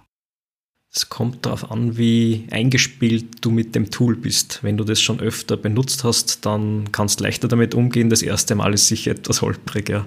Also sprich, wie gut bist du im Improvisieren? Es schwingt da oft Angst beim Spielleitern mit, die das noch nicht kennen, die sagen, das Risiko ist mir zu groß, dass ich meinen Plot jetzt auf die Schnelle umbauen muss, wo ich mir so viel Mühe gegeben habe. Ähm, da möchte ich ein bisschen entwarnen. Die X-Card, die wird in den meisten, also in, ich schätze, von zehn Runden gibt es eine, wo eine X-Card vorkommt maximal. Das ist sehr selten und der Sinn von der X-Card ist eher, dass man die Spieler Sicherheit gibt, dass ich das symbolisiere und auf dem Spieltisch herzeige und sage, Leute, ihr habt jederzeit die Möglichkeit, auf diesen Notschalter zu drücken. In der Realität nutzen das wirklich ganz wenige, aber du gibst den Spielern einfach so eine Rettung, ein Sicherheitsnetz, ein Rettungsnetz dazu. Das lädt viele Spieler ein, die sie sonst nicht trauen würden, dass sie ja an deinem Spieltisch sitzen und das ausprobieren. Aber kommen uns nicht dann erst recht in eine Situation, wo sie sagen, okay, wenn du grundsätzlich sagst, wann irgendwas ist, sagt es, das ist ja kein Thema nicht, aber wenn du sagst, okay, du legst jetzt die Karten hier, erklärst es und dann ist erst recht so das Thema mit, man, wenn ich jetzt da drauf drücke oder halt dieses Tool in Anspruch nehme, dann verhindert ich ja dann unter Umständen einen Flow oder die Situation, an der sie die anderen vielleicht gerade äh, genau das haben wollen, von dem her, dass ich, das, dass ich dann der Buhmann in der Gruppe bin oder sowas oder die Buhfrau. Ja, das stimmt. Man braucht eine gewisse Empathie als Spieler, um zu sagen, okay, ist es das wert in der Szene, dass ich jetzt total unterbrich? Ähm, man versucht natürlich die Unterbrechung klein zu halten, aber man spürt es trotzdem. Ich vermute, die meisten Spieler würden das nur wirklich im Notfall verwenden. Wenn ich sage, okay, unser Clowns-Beispiel wieder, es geht um eine Hardcore-Clown-Szene, ich bin umringt von Clowns und ich, ich mag nicht mehr spielen, das ist mir zu heftig, dann würde ich das in Anspruch nehmen. Rennt ein Clown in einer Gasse vorbei, ist aber nicht weiter ein Thema, dann kann ich darüber hinwegsehen, dann würden sie es nicht nutzen. Also die meisten Spieler haben ein gutes Gespür davon, gibt natürlich auch andere Fälle. Ich nutze die X-Card gerne, die ist so billig, so einfach zu nutzen. Du legst die auf den Tisch, jeder weiß, mal cool, es gibt ein Safety-Tool, ich bin abgesichert. Aber ich persönlich hatte noch nie einen Fall, wo die zum Einsatz kam. Ich glaube, es kommt auf die Erfahrenheit der Spieler drauf an. Also wie lange die generell schon spielen, was schon es gespielt haben wie es auch, sage ich jetzt mal, rollenspielerisch sozialisiert sind. Also wir haben das jetzt erst gesagt, wir sind, glaube ich, ein bisschen anders sozialisiert, was Safety Tools angeht. Das heißt, das ist für uns oder für mich ist es meist als Spielleiter Umstellung. Ähm, aber ich glaube, was auch hilft, ist das, dass man halt am Anfang wirklich klar macht, nicht nur so, pass auf, ähm, du kannst jetzt draufdrucken, sondern es wird nicht darüber diskutiert, warum du draufdruckst. Also warum du die X-Cards nutzt, weil das ist für mich auch so Teil der Rechtfertigung. Dass ich dann nicht nicht hinterfrage, warum hast du das jetzt gemacht, sondern es sollte überhaupt kein Thema sein, dass man draufdruckt. Also diese Geschichte, diese Überlegung, kann ich jetzt den Flow unterbrechen, soll jetzt keine Überlegung sein. Ja. Ich sage jetzt einmal so, ich glaube, das muss ein, ein Rollenspielrunden aushalten. Ähm, genauso wie, und das ist also vielleicht ein viel trivialeres Beispiel, ähm, wenn ich mir zwischendurch auf die Toilette muss, ja, irgendwann muss ich gehen. Da, da gibt es dann keine andere Alternative mehr. Und das kann auch beim wahrsten Sinne des Wortes den Flow unterbrechen, wenn denke mir, okay, ich warte jetzt nur, ich warte jetzt nur, das, das geht hin und dann ist die Szene spannend, wenn ich sage, hey, es tut mir leid, Entschuldigung, aber ich muss jetzt, weil sonst passiert was. Ja. Und da denke ich das wird auch nicht hinterfragt. Ich weiß, ist jetzt vielleicht ein blöder Vergleich, aber es kann ja so viel in, in, in Flow stören oder wenn wer zum Chipsackerl greift und das tut dann der Rollenspiel ja auch nichts in Wirklichkeit. Also glaube ich, dass da mit der X-Card kann man das ruhig auch ein bisschen lockerer sehen vom, vom, vom Einsatz her. Ich muss sagen, das mit dem Klo ist ein relativ gutes Beispiel in dem Sinn, weil das kommt gerade, wenn du das der Kampagne spielst oder halt du länger auf einem Tisch sitzt, äh, mit einer sehr hohen Wahrscheinlichkeit vor, dass mindestens jeder einmal rennt. Gerade wenn nebenbei noch Chips oder ähnliches konsumiert werden und natürlich dann noch 10.000 50 Hefte oder so, irgendwann treibt es. Das ist ganz normal. Bei einem One-Shot, sei es jetzt zum Beispiel, der ein, zwei Stunden dauert, ist das eher unwahrscheinlich, aber da machst du dann auch gezielte Pausen dann noch dazwischen. Gerade wenn du jetzt sagst, okay, das sind Neulinge oder was, dann heißt das sowieso, du machst eine Stunde, dann machst du fünf Minuten, zehn Minuten Pause, wieder eine Stunde und dann ist es vorbei, so nach dem Motto. Aber das ist halt je nach Situation und, und von der Umgebung her, glaube ich, ein bisschen unterschiedlicher, wie man es handhabt.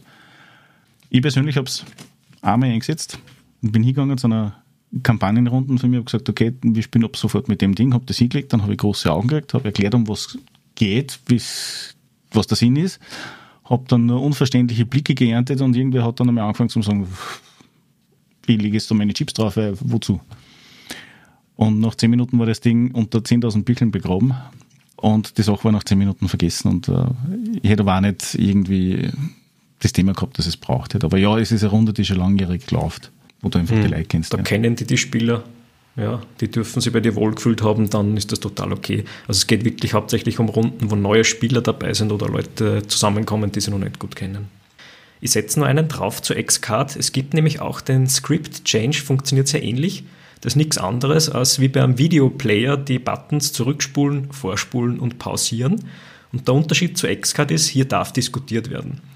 Ähm, zurückspulen bedeutet, ich möchte, dass die, die letzte Szene gerne anders ausgeht. Also der Bösewicht springt äh, oder wird, wird erschossen von den Spielern und er lebt ab nach dem großen Finalkampf und der Spieler sagt, Entschuldigung, könnte man das anders lösen? Mir gefällt der NSC so mega gut und ich hätte ihn gern weiter noch in der Kampagne als Widersacher.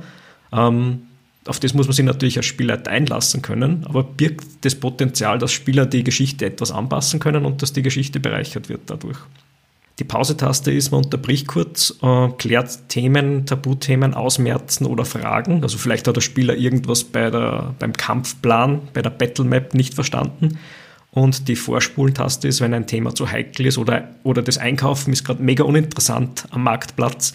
Das würde ich zum Beispiel gern machen. Ich drücke auf schnell Vorspulen und sage, okay, wir kriegen einfach das Zeug, was wir uns leisten können und es geht weiter. Also weniger auch diese Tabuthemen, einfach ähm, die Spieler dürfen den Rhythmus und die Geschwindigkeit vom Abenteuer etwas anpassen miteinander. Ich glaube, das spricht wenig dagegen, oder? Ich muss sagen, ich habe mir das zuerst einmal durchgelesen und habe mir zuerst gedacht, okay, das ist jetzt eine erweiterte X-Card. Dann habe ich mir gedacht, wow, das könnte wirklich kompliziert werden. Aber so ist, dass du jetzt geschildert hast, ist das für mich vollkommen selbstverständlich und ich glaube, es wird rein faktisch auch gemacht. Ja. Wobei ich glaube, dass jetzt so diese, wie du sagst, Szenen ändern, ähm, halt bei jetzt Erzählspielen, die mehr fortschig und so weiter sind, mehr zum Einsatz kommt, wie wenn das jetzt wirklich diese klassische, äh, der eine ist der Spielleiter und, und meistert und hat seine, seinen Weg und seine Geschichte und so weiter. Und die anderen sind jetzt Spieler, die agieren, wo es nicht so ganz ein Miteinander gibt wie eben in andere Spiele, aber sonst, wie gesagt, also ich kenne diese Sachen, so wie du das jetzt beschreibst, die kenne ich rein faktisch, weil, ja, das Vorspülen, ja, wir müssen jetzt eine Woche dorthin reisen, äh, es gibt jetzt aber auf der Reise nichts, ja, können wir da bitte einfach vorspringen und sagt da jeder, ja, passt oder braucht es irgendwas und ja, also ganz normale Tools in Wirklichkeit. Das sicher auch so. Also Vorspulen ist ein Element, das nutzt man sowieso aus SL oder auch wenn es, kommt auch weniger dann auch für die Spieler, aber doch hin und wieder im Sinne von, ma, es will nicht nur und dann machen wir halt das, ist grundsätzlich was, was eigentlich im normalen Flow drinnen ist, meiner Meinung nach. Das mit Pausieren und Nachfragen, äh, erfahrungsgemäß kommt es bei komplexeren Systemen äh, bei jedem Kampf vor Genauso bei diverse Proben kann es vorkommen, je nachdem wie fit der Spieler oder die Spielerin ist, wie oft das du spürst, genauso oder ob sie sich unsicher sind, ob sie das auch richtig so interpretieren, eben wie wo bin ich in der Map oder, oder wie ist die Situation gerade, habe ich das auch richtig aufgefasst. Das sind einfach Dinge, die empfinde ich jetzt nicht äh, als separate Tools, sondern das ist einfach Standard bei mir drinnen. Das mit dem Zurückspulen hatte ich an und für sich, glaube ich, in meiner gesamten Laufbahn vielleicht einmal. Und das ist eigentlich auch nur aus dem resultiert, weil äh, wir uns uneins waren, was gerade im Vorfeld passiert ist. Von dem. Also sprich, wo einfach die Kommunikation nicht optimal gerannt ist, sodass jeder denselben Stand oder annähernd denselben Stand gehabt hat, damit diese Entscheidungen, die daraus resultieren, also die, ja, die Entscheidungen, die daraus resultiert sind, dann wirklich so umgesetzt worden sind. Aber sonst, ähm, ich sehe es nicht als, als Besonderheit, sondern eher als Standard-Tool, was ein Spielleiter eigentlich einsetzen sollte. Dazu zwei Punkte von mir. Wie du gerade gesagt hast, ähm, es ist nicht, dieses Tool ist jetzt nicht mega innovativ. Die Sachen machen wir seit vielen Jahren eh intuitiv richtig. Ähm, was es tut, ist, es visualisiert es. Es zeigt den Spielern, hey, ich kann das nutzen. Es wird Spieler geben, die spielen das erste Mal bei dir mit und werden sie nicht trauen, das Spiel zu unterbrechen oder zu fragen, hey, können wir die, die Szene bitte etwas schneller abhandeln? Und da signalisierst du den Spielerinnen, hey, ich lade euch ein, bitte, wenn es Feedback gibt, während dem Spiel total gern. Oder wenn du sagst, nein, das ist nicht mein Stil als Spielleiter, dann das Tool einfach weglassen. Das ist jetzt mein zweiter Punkt. Probiert diese Tools doch einfach aus. Das ist mein Tipp. Und wenn ihr sagt, da fühle ich mich wohl, dann nehmt das. Und wenn ihr sagt, da fühle ich mich nicht wohl, ähm, besprecht es doch mit euren Spielern. Wenn die dauernd auf die Pause-Taste drücken und das reißt jeden aus dem Spiel raus oder die wollen den Plot ändern und ihr fühlt, also ihr als Spielleiter habt dann kein gutes Gefühl mehr dabei, dann gebt denen Feedback, versucht das, das anzupassen und wenn es immer noch nicht klappt, dann schmeißt das weg. Also das heißt nicht, weil wir heute darüber sprechen, alles ist wichtig, sondern äh, alles ist möglich und es gibt jetzt ein paar hilfreiche Werkzeuge dafür. Also einfach nur Erweiterungen. Genau. Was ich da gut finde, ist, wie du das zuerst gesagt hast, nämlich diese Visualisierung. Also gerade mit diese äh, Stopp und Rewind und so und Pause, das, das gefällt mir sehr gut. Ähm, weil das nämlich oft an der Kommunikation wirklich scheitert. Ich habe das einmal gehabt, in ein bisschen einen anderen Zusammenhang, ähm, bei dieser Traumlandegruppe, die ich zuerst schon erwähnt habe. Da habe ich den, quasi die Fertigkeit Träumen eingebaut. Die bewegen sich in die Traumlande, die Spieler, und da können sie quasi mit dem Träumen, können sie aktiv sozusagen die, die Realität verändern. Und ich habe diese, diese Runde mehrmals angeboten und bei der ersten Runde hat keiner Träumen angewendet. Und ich bin dann im Nachhinein bei der Nachbesprechung, da kommst du, glaube ich, eher noch dazu, das ist auch auf Cons irgendwie Standard, dass man das Abend noch kurz nachbespricht, was ich auch sehr gut finde, bin ich dann draufgekommen, die haben das einfach nicht äh, verstanden gehabt, dass ich einer das quasi das Tool in die Hand gebe. Die haben gesagt, ach, da konnte ich träumen, das wusste ich ja gar nicht. Ja. Und ich habe dann gesagt, oh, okay, das tut mir leid. Und dann beim nächsten Mal habe ich es aktiv gesagt, sage ich, schaut, und übrigens, ihr habt auf eure Cthulhu-Charaktere, ihr habt einen Wert auf Träumen, das kann das und das. Und die Leute haben es eingesetzt und es war wunderbar. Ja. Und das ist auch was, was ich mir da denke, ähm, wenn du das die Leute sagst und ich meine, das mit Rewind oder so, das ist ja mit Schicksalspunkte oder Fate Points oder was auch immer oder Moves, glaube ich, bei Monster Hearts, wenn du das die Leute aktiv sagst und am besten in der Spielrunde dreimal sagst, hey, passt auf, da ist ein Tool, da könnt ihr in die Geschichte eingreifen. Wir, wir sind ja eh lauter, lauter kreative Leute, die, die Leute tanzen ja in Wirklichkeit. Und dieses, wenn es ein bisschen unvorhergesehen ist, das ist ja auch das, was mir als, Spieler irgendwie taugt. Ja. Man hat einen Plan, man hat so die Knotenpunkte, man weiß immer, die Spieler, man gibt eine Richtung vor, oder versucht sie rennen in die andere Richtung und der Spielabend wird dadurch viel besser. Ja, die Schicksalspunkte und Bennys und Co., das stimmt, ja. Also das ist was, was sich bei den Rollenspielen in den letzten zehn Jahren massiv geändert hat. Dass diese Art und Weise, wie Spieler aktiv eingreifen können, sei es jetzt äh, pausieren oder irgendwas ändern oder halt punktuell zurückspielen, ja. Das, was ich vorher gemeint habe, war eher ein großes, also eine komplette Szene zurückspielen oder was. Meinst du das auch damit oder meinst du das wirklich so, wie es im Sinne von bei Savage World ist, mit den Penis, dass einen Wurf wiederholen kann oder wie bei der DSA? Also ich denke jetzt weniger an die, an die Würfe, wo man sagt, ich habe jetzt schlecht gewürfelt, dann gibt es diese Gummipunkte oder Bonuspunkte, damit man neu würfeln darf, sondern eher ähm, eine Szene geht in einer Richtung aus, die mir nicht ganz gefällt, wo ich sage, ein NSC verabschiedet sich für immer oder ein interessanter Plotstrang schließt, wird abgeschlossen, die wird dann aber noch weiterführen. Ähm, angenommen, wir erreichen den Zug nicht rechtzeitig und der Zug ist die einzige Möglichkeit, den Bösewicht zu schnappen, und ich sage, ich möchte aber gern diese Verfolgungsjagd im Zug spielen, ähm, dann sage ich, hey, könnte man das nicht da schaffen irgendwie? Das wäre interessant. Äh, schwierig wird es natürlich dann, wenn du sagst, im Plot steht drinnen, die Spieler erreichen auf keinen Fall rechtzeitig den Zug. Damit kann Bösewicht X entkommen. Also das aus meiner Erfahrung nach, beziehungsweise wie ich mache, ist dann, wann sowas kommen sollte, im Sinne von, dann würde ich gerne einen Input für die Spieler haben, wie sie sich vorstellen, dass sie es dann trotzdem noch geschafft haben. Da werden sie dann eh alle miteinander kreativ und dann ist es eh wieder auf einen aus, das von dem her. Also, was ich ja eher ausgewählt war im Sinne von, wir haben zum Beispiel eine komplette Szene, wo man äh, als erster kauft die Gruppe ein, die nächste Szene ist, sie kriegen einen Auftraggeber, die, die ganzen Aufträge, dann kommt die nächste Szene mit, sie klären ab, dann kommt die nächste Szene mit, sie wenden ein paar Sachen an und dann kommen sie drauf, oder kommt einer drauf, das will ich eigentlich gar nicht so haben und will zurückspringen auf, keine Ahnung, äh, einkaufen. Äh, ich glaube, so weit geht der Rewind, also das Zurückspulen nicht. Das wird so viel Spielzeit kaputt machen, das wäre schade. Es geht wirklich nur immer um die aktuelle Szene, jetzt ist gerade irgendwas passiert. Also ich schätze, die letzten fünf Minuten der Erzählung am Spieltisch, würde ich sagen. Die meisten Sachen nutzen wir bereits, aber es ist nicht visualisiert oder mit den Spielern im Vorfeld abgesprochen.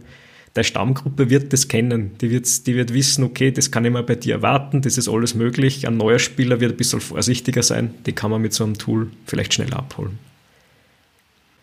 Der nächste Punkt während dem Spiel wäre der Check-in, der geht relativ flott. Wenn du als Spielleiter das Gefühl hast, hey, ein Spieler steigt mir gerade aus, der ist total passiv oder der schaut so aus, als, als geht es dem nicht gut, dann kann er jederzeit ähm, out of game fragen, hey, war die Szene für dich okay, passt die, die Stimmung oder so, ist alles in Ordnung? Ich gehe da zum Beispiel gern raus mit einem Spieler, damit es den Fluss oder das Ambiente nicht total kaputt macht und frage kurz, ähm, dann ist auch nicht so der Gruppendruck da, dass alle anderen zuhören und dann weiß ich, ja, es passt alles oder nein und dann kann man das kurz ausdiskutieren. Das ist der sogenannte Check-in. Ist das sehr unproblematisch. Ja, ich verbinde es dann meistens mit, einer, mit irgendeiner Aktion, wenn es gerade den Spieler betreffen sollte, dass halt dann, was weiß ich, ups, er wird jetzt von irgendeinem Informanten informiert oder was und dann gehen wir halt in einen anderen Raum und dann werden solche Sachen eigentlich auch mitunter abgeklärt.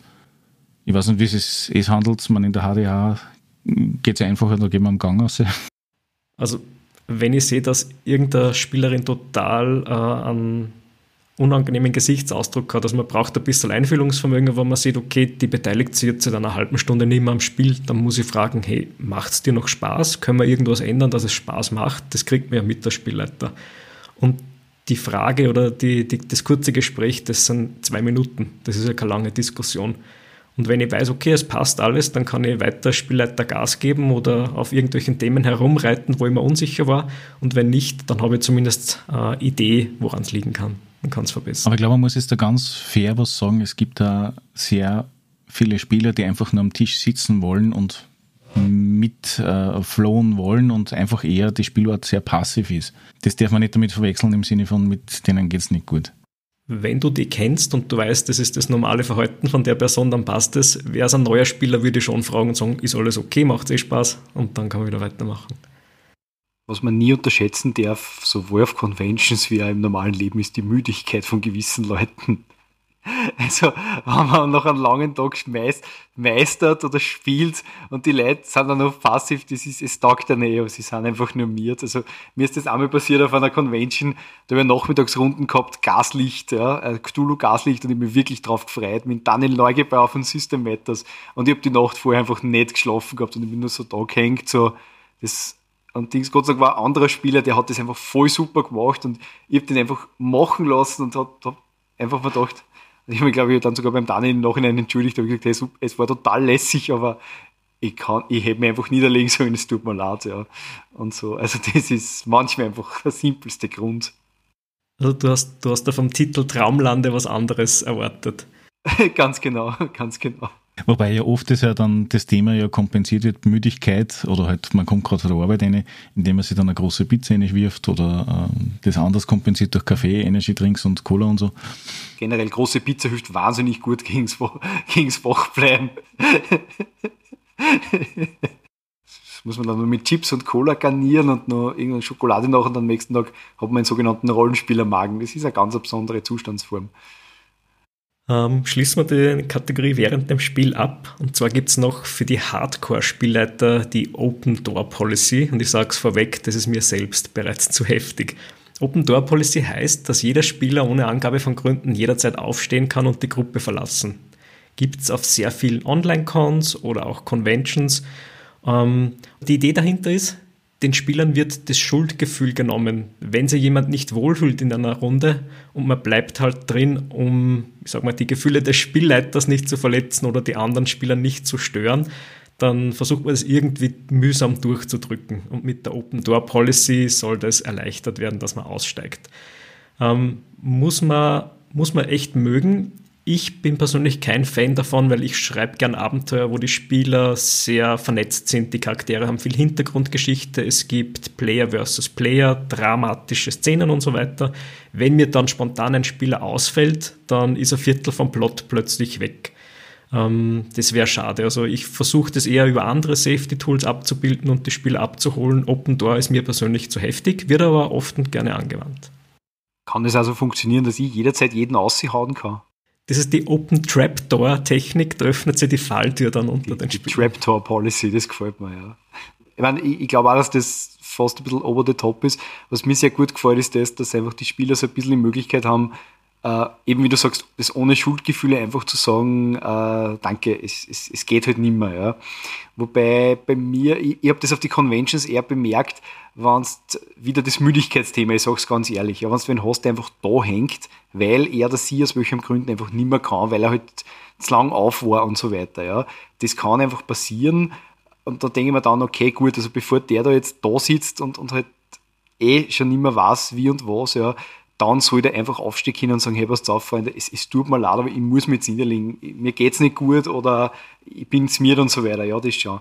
Aber ich gebe da vollkommen recht, Thomas, es ist ein Problem, nicht nur, wenn einer plötzlich aufsteht und geht, sondern du bereitest, und das passiert dann ja trotzdem bei laufenden Runden auch oft genug, du bereitest das vor und denkst, hey, heute, heute den Charakter, der kommt halt einmal ins Rampenlicht. Ja, und dann kriegst du die glaube, bei uns früher war es ja nur ein Telefonat, ja, ganz am Anfang, mittlerweile glaube ich WhatsApp oder so.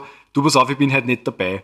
Wo, immer, wo du dann denkst, mh, super, ja, danke, habe ich zwei Stunden was zum tun, weil ich den Plot umschreiben muss. Ja. Das ist, glaube ich, so die, die Negation dann ein bisschen davon. Ich glaube, das Thema ist, dass, solange man weiß, dass der Spieler oder die Spielerin nicht auftaucht, ist das okay. Wenn man das fünf Minuten vorher fährt, dass im Prinzip die halbe Gruppe nicht kommt, dann ist sowieso irgendwas blöd, aber hin und wieder passiert es halt im Sinne von, wenn ich nicht reagiere, dann habe ich eh zugesagt, oder wenn ich reagiere, dann oder nicht reagiere, dann komme ich halt nicht. Also da gibt es auch unterschiedliche Wahrnehmungen, die immer wieder mal passiert sind oder passieren. Bei fixe Runden natürlich weniger, also bei One-Shots, aber so rein von der Open Door Policy, ich hätte es ein bisschen anders verstanden. Rein vom Begriff her im Sinne von, äh, ich mache einen One-Shot und lasse die offen und jeder kann sich mit dran beteiligen, sei es aktiver Spieler oder halt zuschauen, als äh, Neuling, wie das ausschaut oder ähnliches dass die Leute einfach aufstehen können und gehen können und fertig. Ja, das ist bei One-Shots oder Con-Runden, so wie es ich immer mitgekriegt habe, nie passiert. Ich glaube, einmal bis jetzt hat sich einer, wo ich als Spieler dabei war, äh, gesagt, okay, gut, äh, nach fünf Minuten, ja, das ist wie das und das und das interessiert mich eigentlich nicht und ist gegangen und das war auch okay. Man, es hat auch kein, keine Person die Person kennt gehabt. Das ist, glaube ich, vielleicht auch noch eine, eine ziemliche Erleichterung, wenn man sowieso als, als fremde Person da, da teilnimmt. Wenn das natürlich ein, ein Teil einer Gruppe ist, dann die man kennt, dann ist es vielleicht ein bisschen schwieriger und dann kommt man wieder in den Druck rein. Man muss ja dort bleiben, weil es geht ja nicht anders. Genau. Niemanden auf den Schlips treten, ja, das ist klar. Aber ich glaube, da hilft dann das, die, die Policy auch nicht, wenn dann die zwei besten Freunde am Tisch sitzen und dann nachher die eine drüber gehen, weil du aufgestanden bist. Aber das ja, vor allem, wenn du mit denen mitgefahren bist, ja. dann ist es auch blöd. Ja. ja, das haben wir letztes schon sehr stark besprochen, dass diese Sachen halt aktuell aufgrund der, der Online-Conventions halt doch einfacher ist. aber, aber, grundsätzlich möchte ich trotzdem sagen, äh, man kann da verhalten, was man will. Ich finde das Konzept an sich sehr interessant, muss man, muss man ganz ehrlich sagen. Also das mit, äh, ich, hab, ich kann aussteigen und muss mich entschuldigen. Ähm, und vor allem vielleicht auch, glaube ich, kennt man es ein bisschen downgraden dahingehend, dass man die Leute sagt, pass auf, ähm, wenn ihr merkt, die Runden ist nichts für euch. Also vor allem, wenn es eine fortlaufende Runden ist, ähm, dann könnt ihr das jederzeit sagen. Dann könnt ihr sagen, pass auf. Und zwar auch ohne viel Erklärung. Also nicht so, ich komme mit dem Spieler nicht zusammen oder mit der Spielerin nicht zusammen oder das Meisterstil gefällt mir nicht oder so, sondern einfach, du pass auf. Danke, dass ich mitspielen habe war super, aber ich werde einfach die nächsten Male nicht mehr dabei sein. Das ist, glaube ich, genug Vorbereitungszeit für den Spielleiter. Da kann man dann sagen, okay, ich schaue, magst du mir Feedback geben dazu? Dann kann er dann sagen, du pass auf, eher nicht oder eher schon. Ja? Und damit passt es. Also mitten unter der Runden, bei Con-Runden verstehe ich es noch eher, äh, aber sonst würde ich es eher so halten für mich. Ja, ja ich habe so meine Bedenken mit der Technik. Ähm ich verstehe es total, wenn es ein Erzählspiel ist und jeder improvisiert die Story miteinander gemeinsam am Tisch, dann tut es nicht so weh. Wenn der Plot penibel vorbereitet ist, ähm, ist haariger.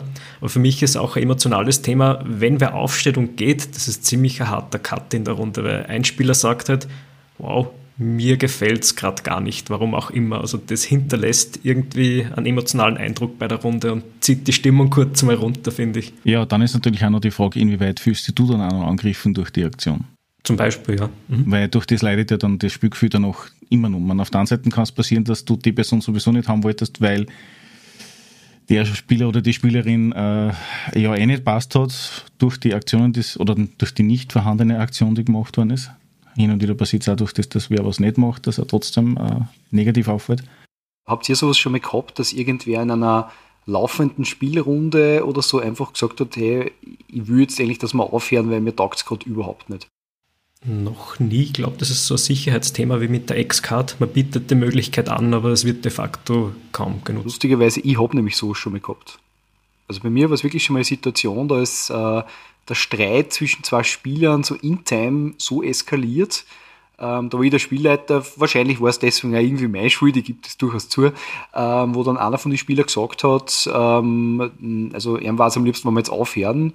Und ich habe dann in dem Fall so reagiert, dass ich gesagt habe, du pass auf, ich, ich verstehe das, es tut mir leid, dass das jetzt so gewesen ist, ähm, aber ich bin der Meinung, dass das jetzt nicht ein Thema ist, warum wir den Spielabend beenden sollen. Wenn du der Meinung bist, du willst jetzt ausnehmen, ist das für mich kein Problem und ich freue mich trotzdem, was beim nächsten Mal wieder kommst. Ja.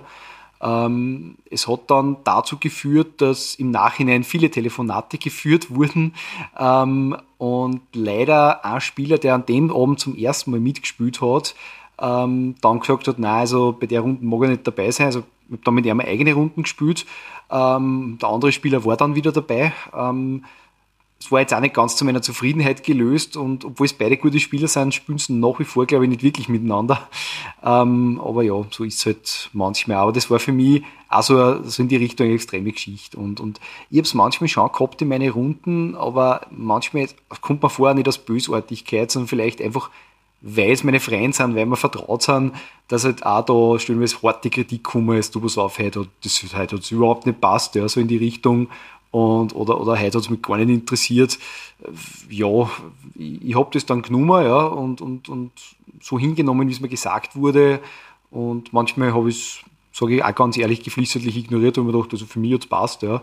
Und ich glaube auch für die anderen, ja, und nur weil es auch nicht gefreut hat. Manchmal habe ich mir es dann aber auch zu Herzen genommen und gesagt, okay, was, was können wir ändern? Ja. Das ist unterschiedlich, aber so, ja, also insofern verstehe ich das mit dem, ich steige aus und ich muss mich nicht erklären und ich muss dann nicht fünf Leute erklären, warum und wieso und, und so weiter. Das, das halte ich für ganz interessant, aber eben nicht, ich sage es ganz ehrlich, während einer laufenden Session.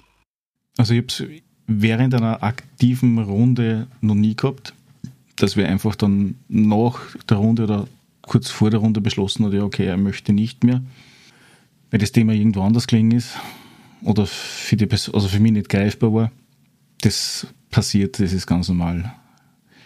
Was eher oft aktuell ist bei den Online-Runden, ist eher das, dass du sagst, okay, gut, du machst einen Termin aus, du spürst oder reguläre Runden und äh, ja, und entweder kommt man aus der Vorbesprechung nicht raus oder man beschließt halt dann, dass man irgendwas anderes macht, weil die Leute sich nicht in der aktuellen Situation, wie wir halt jetzt tolle miteinander sind, sich nicht darauf konzentrieren können, weil irgendwas aktiv oder was, irgendwas vorgefallen ist, was halt äh, den Spielspaß nicht nur für die eine Person, sondern für die gesamte Runde trüben würde.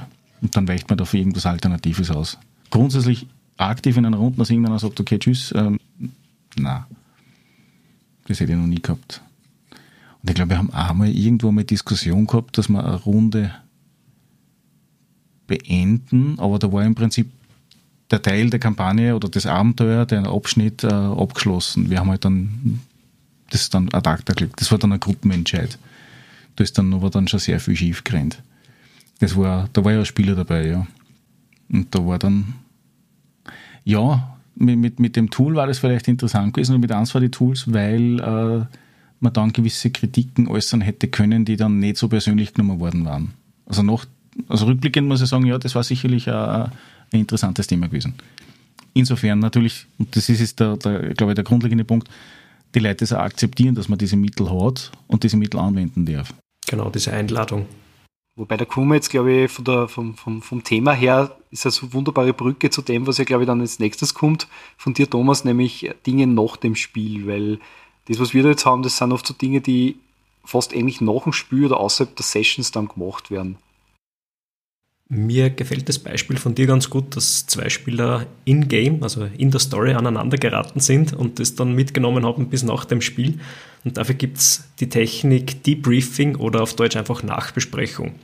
Da kann man nochmal gemeinsam alle Punkte durchgehen, die einen irgendwie gestört haben oder emotional bewegt und fragen, hey, wie hast du das gemeint während dem Spiel? Oder wow, das war mir zu heftig, lieber Spielleiter, es war ein super Spiel, aber vielleicht beim nächsten Mal können wir da was anpassen. Und als Spielleiter bin ich immer total froh über jede Art von Feedback. Also mir geht es da weniger um Lob, sondern dass die Leute sagen, das hat mir gefallen und das weniger, weil dann kann man aus dem lernen und zukünftige Abenteuer anpassen. Das ist ziemlich cool, finde ich. Aber beim Debriefing geht es hauptsächlich darum, dass man die Emotionen nochmal auskühlen lässt. Also sich Sachen von der Seele reden, ähm, gemeinsam wieder in die reale Welt zurückkehren und die Geschichte zurücklassen. Um das geht es da. Da möchte ich dazu sagen, äh, ich denke mir da immer, ich, ich sehe das halt zum Beispiel auch von Lehrveranstaltungen oder so, aber auch von, von Rollenspielen, die jetzt für mich stellen so alles Gleiche vom, vom emotionalen Aufwand her sind oder irgendwie so. Ähm, Lob über das Freie, Kritik und Feedback, das hilft mir. Mhm. Ja, gut gesagt es muss natürlich auch der Spieler dafür bereit sein, dass er sich auf das einlässt. Dass er Kritik verübt und äh, nicht aufgrund dessen, dass er dann vielleicht eine negative Kritik äh, gegenüber dem Spielleiter oder der Spielleiterin gibt, dass er dann äh, fürchten muss, dass er den nächsten Spielabend nicht erlebt oder so. Also im Spiel, nicht in der Realität. Oder halt auch vielleicht, äh, wenn es eine sehr heftige Kritik ist, dass vielleicht äh, dann normale freundschaftliche Bindungen dann ein bisschen entbunden werden oder so das ist, ich habe das ein bisschen äh, zweischneidig schon erlebt gehabt. Ich habe äh, selbst da versucht, ja, ich habe hab, äh, zum Beispiel auch versucht, dass ich mal ähm, äh, über Online-Formular das Ganze sehr anonym mache mit meinen Spielern. Das ist äh, bedingt gut angenommen worden, weil, äh, ja, hups, online. Gut, das war jetzt vor ein paar Jahren, das der Versuch. Und äh, selbst äh, bei Nachfragen, also bei Runden oder bei Leuten, wo du das eh warst, das du eh schon seit Jahrhunderten gefühlt kennst, ist ein Debriefing, äh, wie war's? Gibt es irgendwas? Na, passt es. Fahrt's gut haben. Ähm, weil sie es eh direkt aktiv während der Sitzung oft mitteilen im Sinne von, das kann man jetzt nicht, kommt man das vielleicht anders lösen oder ähnliches. Also das schwingt ja auf der einen Seite indirekt oder relativ direkt in der Sitzung bei meinen Kampagnen eigentlich mit. Bei One-Shots, so Debriefing, ja, na, danke, super und äh, fertig. Also es sind nicht oft Leute äh, wirklich bereit, dass sie Kritik äußern. Eben aus Angst, dass beim nächsten Mal vielleicht nicht wieder mitspielen können oder so. Ich möchte dazu zwei Sachen sagen, äh, die mir dazu einfallen. Und zwar das eine ist das, das hat es auf der Anrufung, gibt es das, also Cthulhu Convention, da gibt es die sogenannten Autorenrunden und das gefällt mir vom Konzept her sehr gut, weil das ist im Prinzip so, es ist ein Abenteuer, das habe ich geschrieben, das meistert die heute das erste Mal so in der freien Wildbahn und es freut mich, wenn es mitspielt, aber es ist auch die ganz klare Bitte an euch, die ihr mitspielt, im Sinne von, von Beta-Test, dann sagt mir's. Und da kommen wahnsinnig konstruktive Kritiken, muss ich sagen. Also ich habe mal so eine Autorenrunde gemacht, wo dann der eine gesagt hat, ja, das, das hat für ihn nicht so passt, weil zum Beispiel auch Informationsdefizit und so weiter. Das ist extrem cool und ich glaube sonst äh, bei der Kritik, ähm, das habe ich schon gemerkt, wenn man wen fragt, und wie war's, ja, dann ist das gut österreichische, ja, passt eh haut eh hin. Ja? So in die Richtung, also alles, was ich nicht schimpft, das ist Lob genug. Ähm, da denke ich mir aber, das kann man vielleicht damit abfangen, da war mir dein Input, Thomas, auch ganz wichtig, ähm, oder deine Meinung dazu, äh, wenn man sagt, man stellt vielleicht konkretere Fragen. Also nicht so dieses passt oder hat es eh passt, weil damit suggestiere ich jetzt also, äh, es muss ja passt haben, sondern okay, pass auf, das ist der Punkt, da hat man ich, da denkt man ich was dabei, was ist eure Meinung und so weiter. Ich glaube, dass da dann die Leute mehr sich außergängen, weil sie einfach merken, okay, das ist eine sachliche, konstruktive Ebene und da geht es jetzt nicht um Emotionen oder so. So und, und das ist, das habe ich zum Beispiel gemerkt, der, der Thomas hat das, finde ich, immer recht gut gemacht, dann im Nachhinein bei Monster Hearts, ähm, wo, wo das wahnsinnig gut funktioniert, wo wir uns halt dann über Sachen unterhalten haben, wo, wo aber, muss ich sagen, von den Spielern jeder immer gut versucht hat, dass er ein bisschen aus sich rausgeht, einfach weil wir vertraut waren miteinander, das ist natürlich wieder ein anderes Level, aber, aber trotzdem, also ich glaube, konkrete Fragen stellen, das bringt dann vielleicht mehr, ja. Ja, äh, da gibt es tatsächlich eine Technik noch dazu. Das ist auch die letzte in unserem Technikteil jetzt. Und zwar heißt die Roses and Thorns, also Rosen und Dornen. Äh, Michael G., wie du gesagt hast, es funktioniert nicht, wenn man fragt, wie hat es euch gefallen, gebt es mir Feedback. Da kommt nichts. Ähm, besser ist, man fragt, ich frage euch jeden jetzt, gibt es zwei Fragen. Sagt mir, was hat euch gut gefallen am Abenteuer und was würdet ihr verändern, wenn ihr das Spiel leiten würdet oder welchen Teil, wenn es möglich wäre, hättet ihr anders gemacht. Und das nimmt diesen Druck weg, dass man, dass jeder hat vielleicht irgendeinen Teil, den man dem Spielleiter mitgeben möchte, wo er sagt, das hat mir nicht gefallen. Aber man möchte den Spielleiter auch nicht beleidigen oder irgendwie emotional verletzen, wie du gesagt hast, darum lasst man es am besten. Mit der Technik ist es so, zuerst sagt man was Gutes, weil es gibt in jedem Abenteuer was Positives. Das heißt, dann habe ich den Weg etwas geebnet, jetzt habe ich eh was Gutes gesagt, jetzt kann ich auch mit der Wahrheit rausrücken und dann kommen die nach der Rose eben die Dornen. Und man sagt nicht, das hat mir nicht gut gefallen, sondern man sagt psychologisch clever, was würdest du ändern? Das ist viel weicher und konstruktiver, viel sachlicher. Und dann würde man sagen, ich würde ändern, dieser NSC, der war total für einen Hugo, der war umsonst oder diese, dieser Teil vom Plot, der hat uns nur blockiert, das hätten wir uns eigentlich sparen können. Oder der Teil, den hätte ich gern viel intensiver ausgespielt. Und das klappte ganz gut. Das gibt dem Ganzen so einen strukturierten rituellen Charakter und wenn der Spieler vor mir zwei Sachen sagt, dann muss ich auch zwei Sachen sagen. Das kriegt eine Eigendynamik und das klappt echt gut. Blade ist halt dann, wenn der, wenn der Erste sagt, also was hat mir gut gefallen, die Chips waren super, ja, dann, dann weiß ich schon, in welche Richtung es geht. Aber das, was du gesagt hast, das Rituelle, Strukturierte und so weiter und auch das, der Erste sagt zwei Sachen und dann möchte ich dem nicht nachstehen, das, das stimmt schon, das ist gruppendynamisch ganz witzig, glaube ich auch und, und, und hilft auf jeden Fall. Also das hat auch bei den Runden im Spieleladen geklappt, wo man mit total fremden Leuten zusammenspielt und die noch äh, viel, viel ungerner, sage ich jetzt, äh, Feedback geben würden, was jemanden beleidigt, äh, klappt auch da. Also klappt auch mit komplett fremden Leuten. Ja, kommen wir zu den, wir setzen es ein, äh, welche Kritiken, weil das du eh vorher schon mal angesprochen hast, was sind so die Standardkritikpunkte an die Safety-Tools, beziehungsweise äh, wo ist die Gefährlichkeit drinnen, wenn man es einsetzt oder eventuell sogar falsch einsetzt? Was gibt es da für Erfahrungen? Ich glaube, viele Sachen haben wir jetzt schon während diesem Technikteil besprochen. Da ist einfach der Vorbehalt, ui, das ändert meinen Plot kurzfristig und ich bin total unter Stress, unter Druck, dass ich da jetzt improvisieren muss, obwohl ich mir so viel vorbereitet habe. Da kann man einfach ausweichen auf andere Techniken, um im Vorfeld schon Sachen abzuklären mit den Spielern. Ähm, diese Extremfälle, dass wirklich wer aufsteht und geht, ist sehr selten. Mir ist da noch was anderes dazu eingefallen. Das ist so wie auf den großen Schiffen gibt es ja diese Rettungsboote auf den Kreuzfahrtschiffen. Und es ist so, dass es gäbe, also in der Realität, es gibt nie genug Plätze in den Rettungsbooten für die gesamte Gästeschaft auf dem äh, Schiff. Das bedeutet, nur 10% könnten sie über die Rettungsboote retten und der Rest wäre verloren. Kann man im Film Titanic, glaube ich, nachsehen. Das ist bis heute noch so. Also die Dinger sind da, um den Leuten Sicherheit und Vertrauen zu geben, dass sich keiner unwohl fühlt an Bord, auch wenn es einen Wellengang gibt. Wenn man sagt, ah ja, ich habe eh das Rettungsboot, weil ich komme sicher hinein. Ähm, ja, in der Realität klappt das nicht, aber es geht nur um diese psychologische Wohlfühl, ähm, diesen Wohlfühleffekt. Also ich habe, meine Empfehlung ist, probiert das aus. Ich glaube, wir haben viele Kritikpunkte schon gehabt zur Xcard und zur Open Door Policy. Ich wüsste jetzt nicht, was wir da noch dazu anfügen sollten. Habt ihr noch Punkte oder Erfahrungen? Ich möchte dazu was sagen, und zwar wir, beide Thomas, haben wir, glaube ich, auf der Rückfahrt von der letzten Anrufung oder so von irgendeiner Convention mal lang drüber diskutiert, wo ja ein glühender Moment, Gegner war. Sozusagen. Moment, bitte sag das nicht. Wenn da jetzt wer zuhört von den anderen Besuchern der Convention, dann sind wir für immer geliefert. das stimmt, ja. Na, aber da kann ich mich erinnern, da war ich, war ich ein glühender Gegner und habe gesagt, na, das haben wir noch nie so gemacht und das brauchen wir nicht und, und so weiter. Da hat sich meine Meinung mittlerweile auch, dass ich mir jetzt die, die von dir bereitgestellten Links äh, mal durchgelesen habe, nochmal schon ein bisschen geändert, weil mir dann auch Gedanken gemacht habe, okay, eben dieser psychologische Effekt, den du sagst und meine konkrete Angst oder Kritik war halt eher gewesen zu sagen, na ja, ähm, dann kann ja ein Spieler, indem er sozusagen die X-Card überbenutzt, mir quasi den Plot und einfach den Flow und die Stimmung zusammenhauen. Nur da muss ich ganz ehrlich sagen, äh, wenn ich so drüber nachdenke, glaube ich, ist die Wahrscheinlichkeit so gering, dass das jetzt nichts ist, wo man, was man als Kritik, als Gegenargument hernehmen könnte. Meinst du aus der Richtung außer, dass wenn das wirklich er machen sollte, dann ist er sowieso nicht, fühlt er sich sowieso nicht wohl in der Runde, beziehungsweise will er eigentlich eh nicht spielen?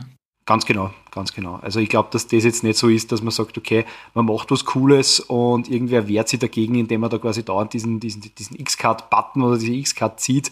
Äh, ich glaube, dass das in der Realität fast nicht passiert und eh wie du sagst, also wann das passiert, dann muss man wahrscheinlich eh grundsätzlich anlegen, sagen wir, entweder mache ich was generell falsch, ja, was, was natürlich auch im Bereich des Möglichen ist, oder der oder die Spielerin fühlt sich vielleicht einfach nicht wohl und dann gab es ja theoretisch eh die, die Open Door Policy, wo man sagen kann, pass auf, wenn es gar nicht geht bei dir, dann, dann, und die anderen aber irgendwie Spaß haben, dann, dann nimm die einfach aus und das ist kein Problem. Ja.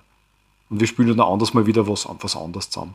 Was ich mir schon vorstellen kann, wenn ich physisch in eine Face-to-Face-Runde komme und ich kenne dort gar keinen und vielleicht bin ich ein ganz junger Rollenspieler, ähm, das ist doch ein gewisses Risiko, dem man sich da aussetzt, weil vielleicht wird es eine unangenehme Erfahrung. Und wenn ich zumindest ein, zwei Safety-Tools habe, wenn mich der Spielleiter vorab fragt, du, gibt es irgendwas, was du überhaupt nicht beim Rollenspielen magst oder generell von der Story, dann fühle ich mich vom Start weg einfach viel wohler, weil, weil ich denke, okay, der ist rücksichtsvoll genug oder die Spiel Spielleiterin nehmen genug Rücksicht auf mich im Vorfeld und ich kann viel entspannter an die Sache rangehen. Das kann ich absolut empfehlen. Bitte, wenn ihr neue Spieler in eure Runde reinbekommt, dann macht's das. Für eure Stammspieler macht's nicht immer Sinn, die kennt ihr schon, ihr kennt euch gegenseitig gut genug. Aber bei neuen Spielern bitte packt ein, zwei Safety Tools mit rein.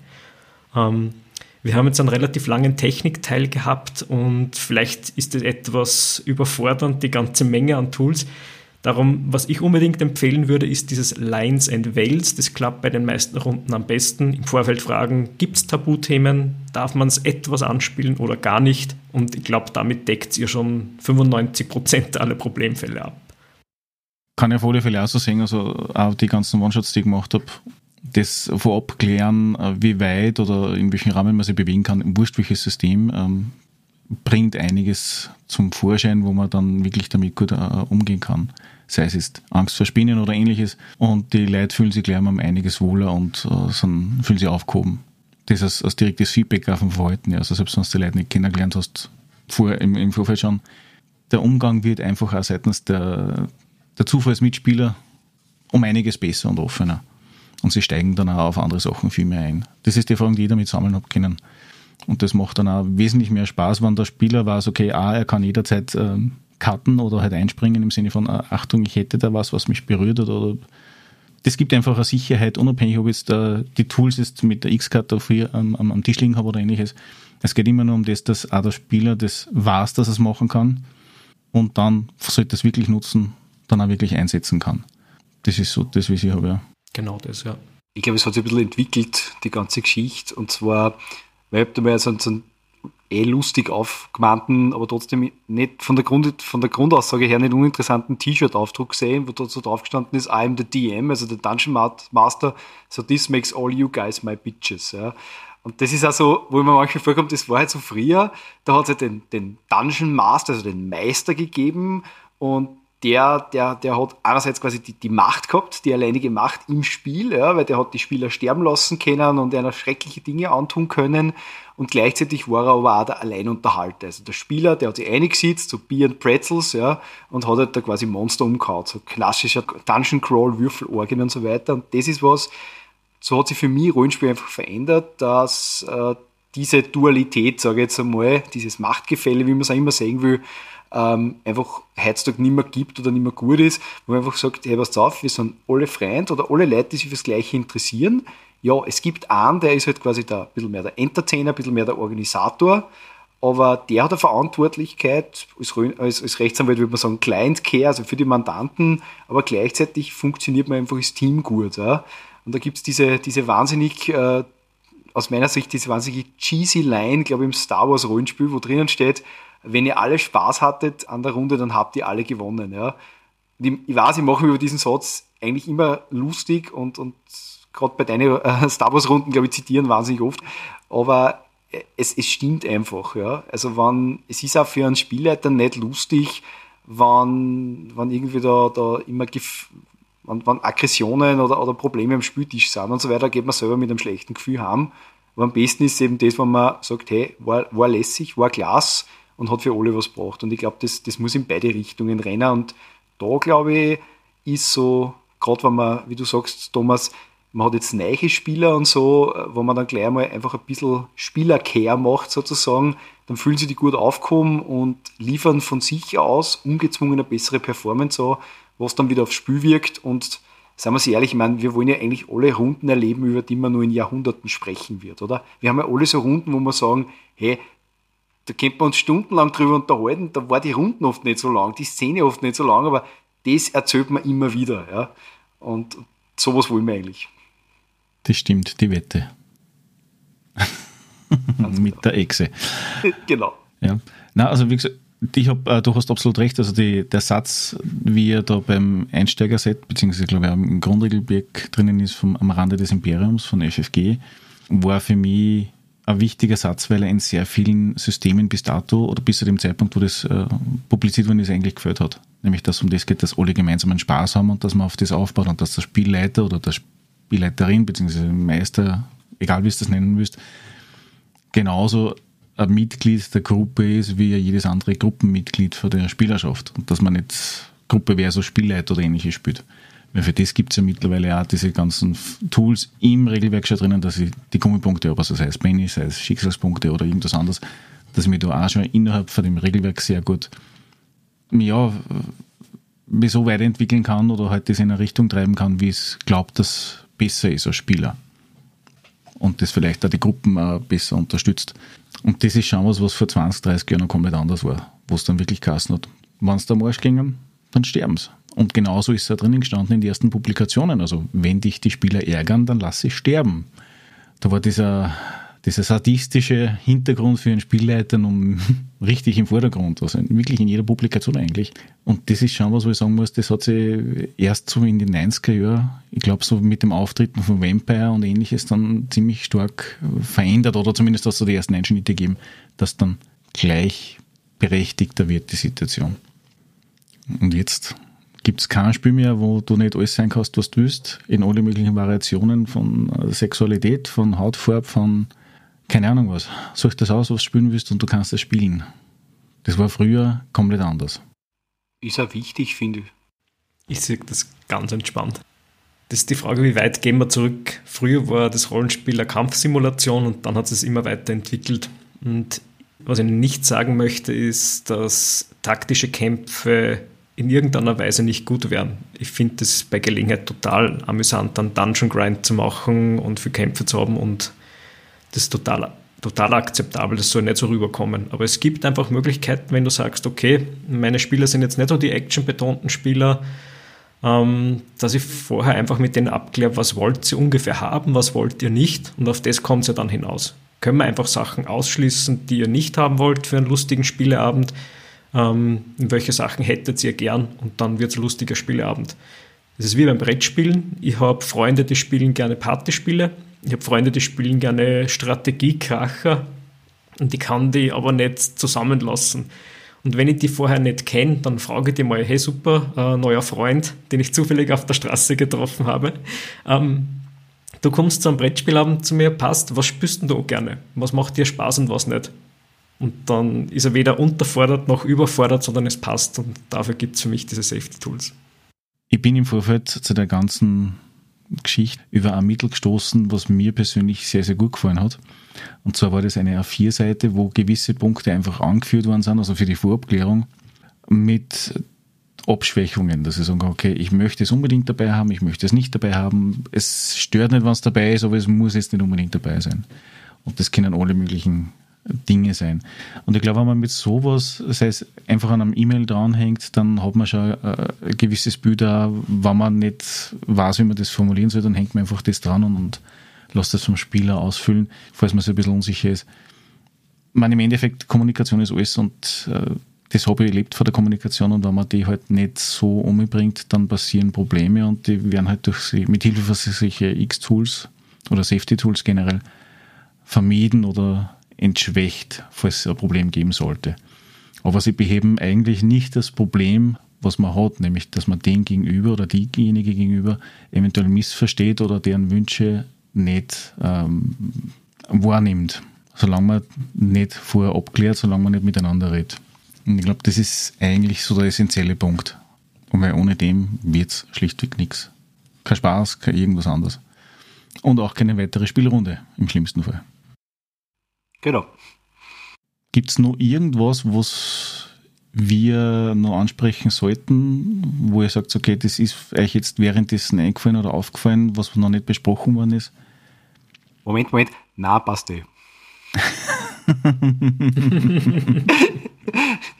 Nein, also ich muss sagen, ähm, dadurch, dass wir äh, die, die Punkte in Richtung Kritik und auch unsere praktischen Erfahrungen vor allem in Thomas seine praktischen Erfahrungen, der glaube ich von uns drei die, die Safety Tools doch am meisten A erforscht hat und B nutzt, ähm, glaube ich, haben wir schon während dem Technikteil alles irgendwie besprochen. Also mir, muss ich ganz ehrlich sagen, fällt jetzt nichts mehr ein, außer dass ich eben sagen kann, dass das alleine durch das, dass ich mich jetzt halt einmal damit beschäftigt habe, was ich für sehr wichtig halte, äh, ich das in Zukunft, wenn ich denn mal wieder Spiel leite, äh, durchaus das eine oder andere Safety-Tool vielleicht einfach mal ausprobiere, wie ich sonst einfach neue Spielsysteme ausprobieren würde. Von mir noch die, die Praxiserfahrung von den Tools in Kürze. Die Runden, die ich leite, sind durch die Tools überhaupt nicht besser geworden. Sind dieselben Runden wie vorher auch, aber sie sind zugänglicher, gerade für Leute, die noch nie bei mir mitgespielt haben. Das heißt, die haben weniger Bedenken, das mal eine Runde ausprobieren. Ähm, wenn die hören, okay, ich kann mich im Vorfeld absichern oder es wird kurz besprochen, was sind Tabuthemen. Allein das Wissen, das nimmt den Leuten Angst oder entfernt eine Hürde. Und damit gibt es einfach viel mehr Leute, die Rollenspielen ausprobieren können. Diese Safety Tools werden generell mehr verbreiteter und alle Leute, die sagen, ich finde Rollenspiel interessant, aber ich würde mich nicht drüber trauen aus diesen und jenen Punkten. Oder ich habe mal von einer Runde gehört und die war ganz blutrünstig und brutal. Wenn man dann hört, Achtung, es gibt eigentlich eine Mechanik vorm Spiel, wo man sowas umgehen kann oder das Problem lösen, das finde ich super, damit auch mehr Leute, die Bedenken haben, das Rollenspielen ausprobieren. Ja, dem kann ich mir absolut äh, anschließen. Also ich glaube, dass die, allein die Visualisierung für die Tools, obwohl wir eh festgestellt haben, dass wir eigentlich intuitiv eh seit längerem schon den einen oder anderen Punkt sehr oft anwenden und, und uh, auch bereitstellen für die Spieler. Wie du auch vorher gesagt hast, allein die Visualisierung ist sicherlich was Wichtiges, damit dem Spieler eine Sicherheit gewährt wird während dem Spiel. Und die Vorabklärung ist für mich sowieso essentiell. Das ist was, was dazu kommen muss das ist egal, ob ich jetzt äh, ein Hobby ausübe, wo ich sage, okay, ich brauche das, das und das vorher, damit ich es überhaupt ausüben kann, oder einfach nur die Abklärung, ob ich kompatibel bin mit dem, mit den Ansichten, die ich Spielleiter habe, mit dem, was der Spieler erwartet. Das ist sehr, sehr wichtig.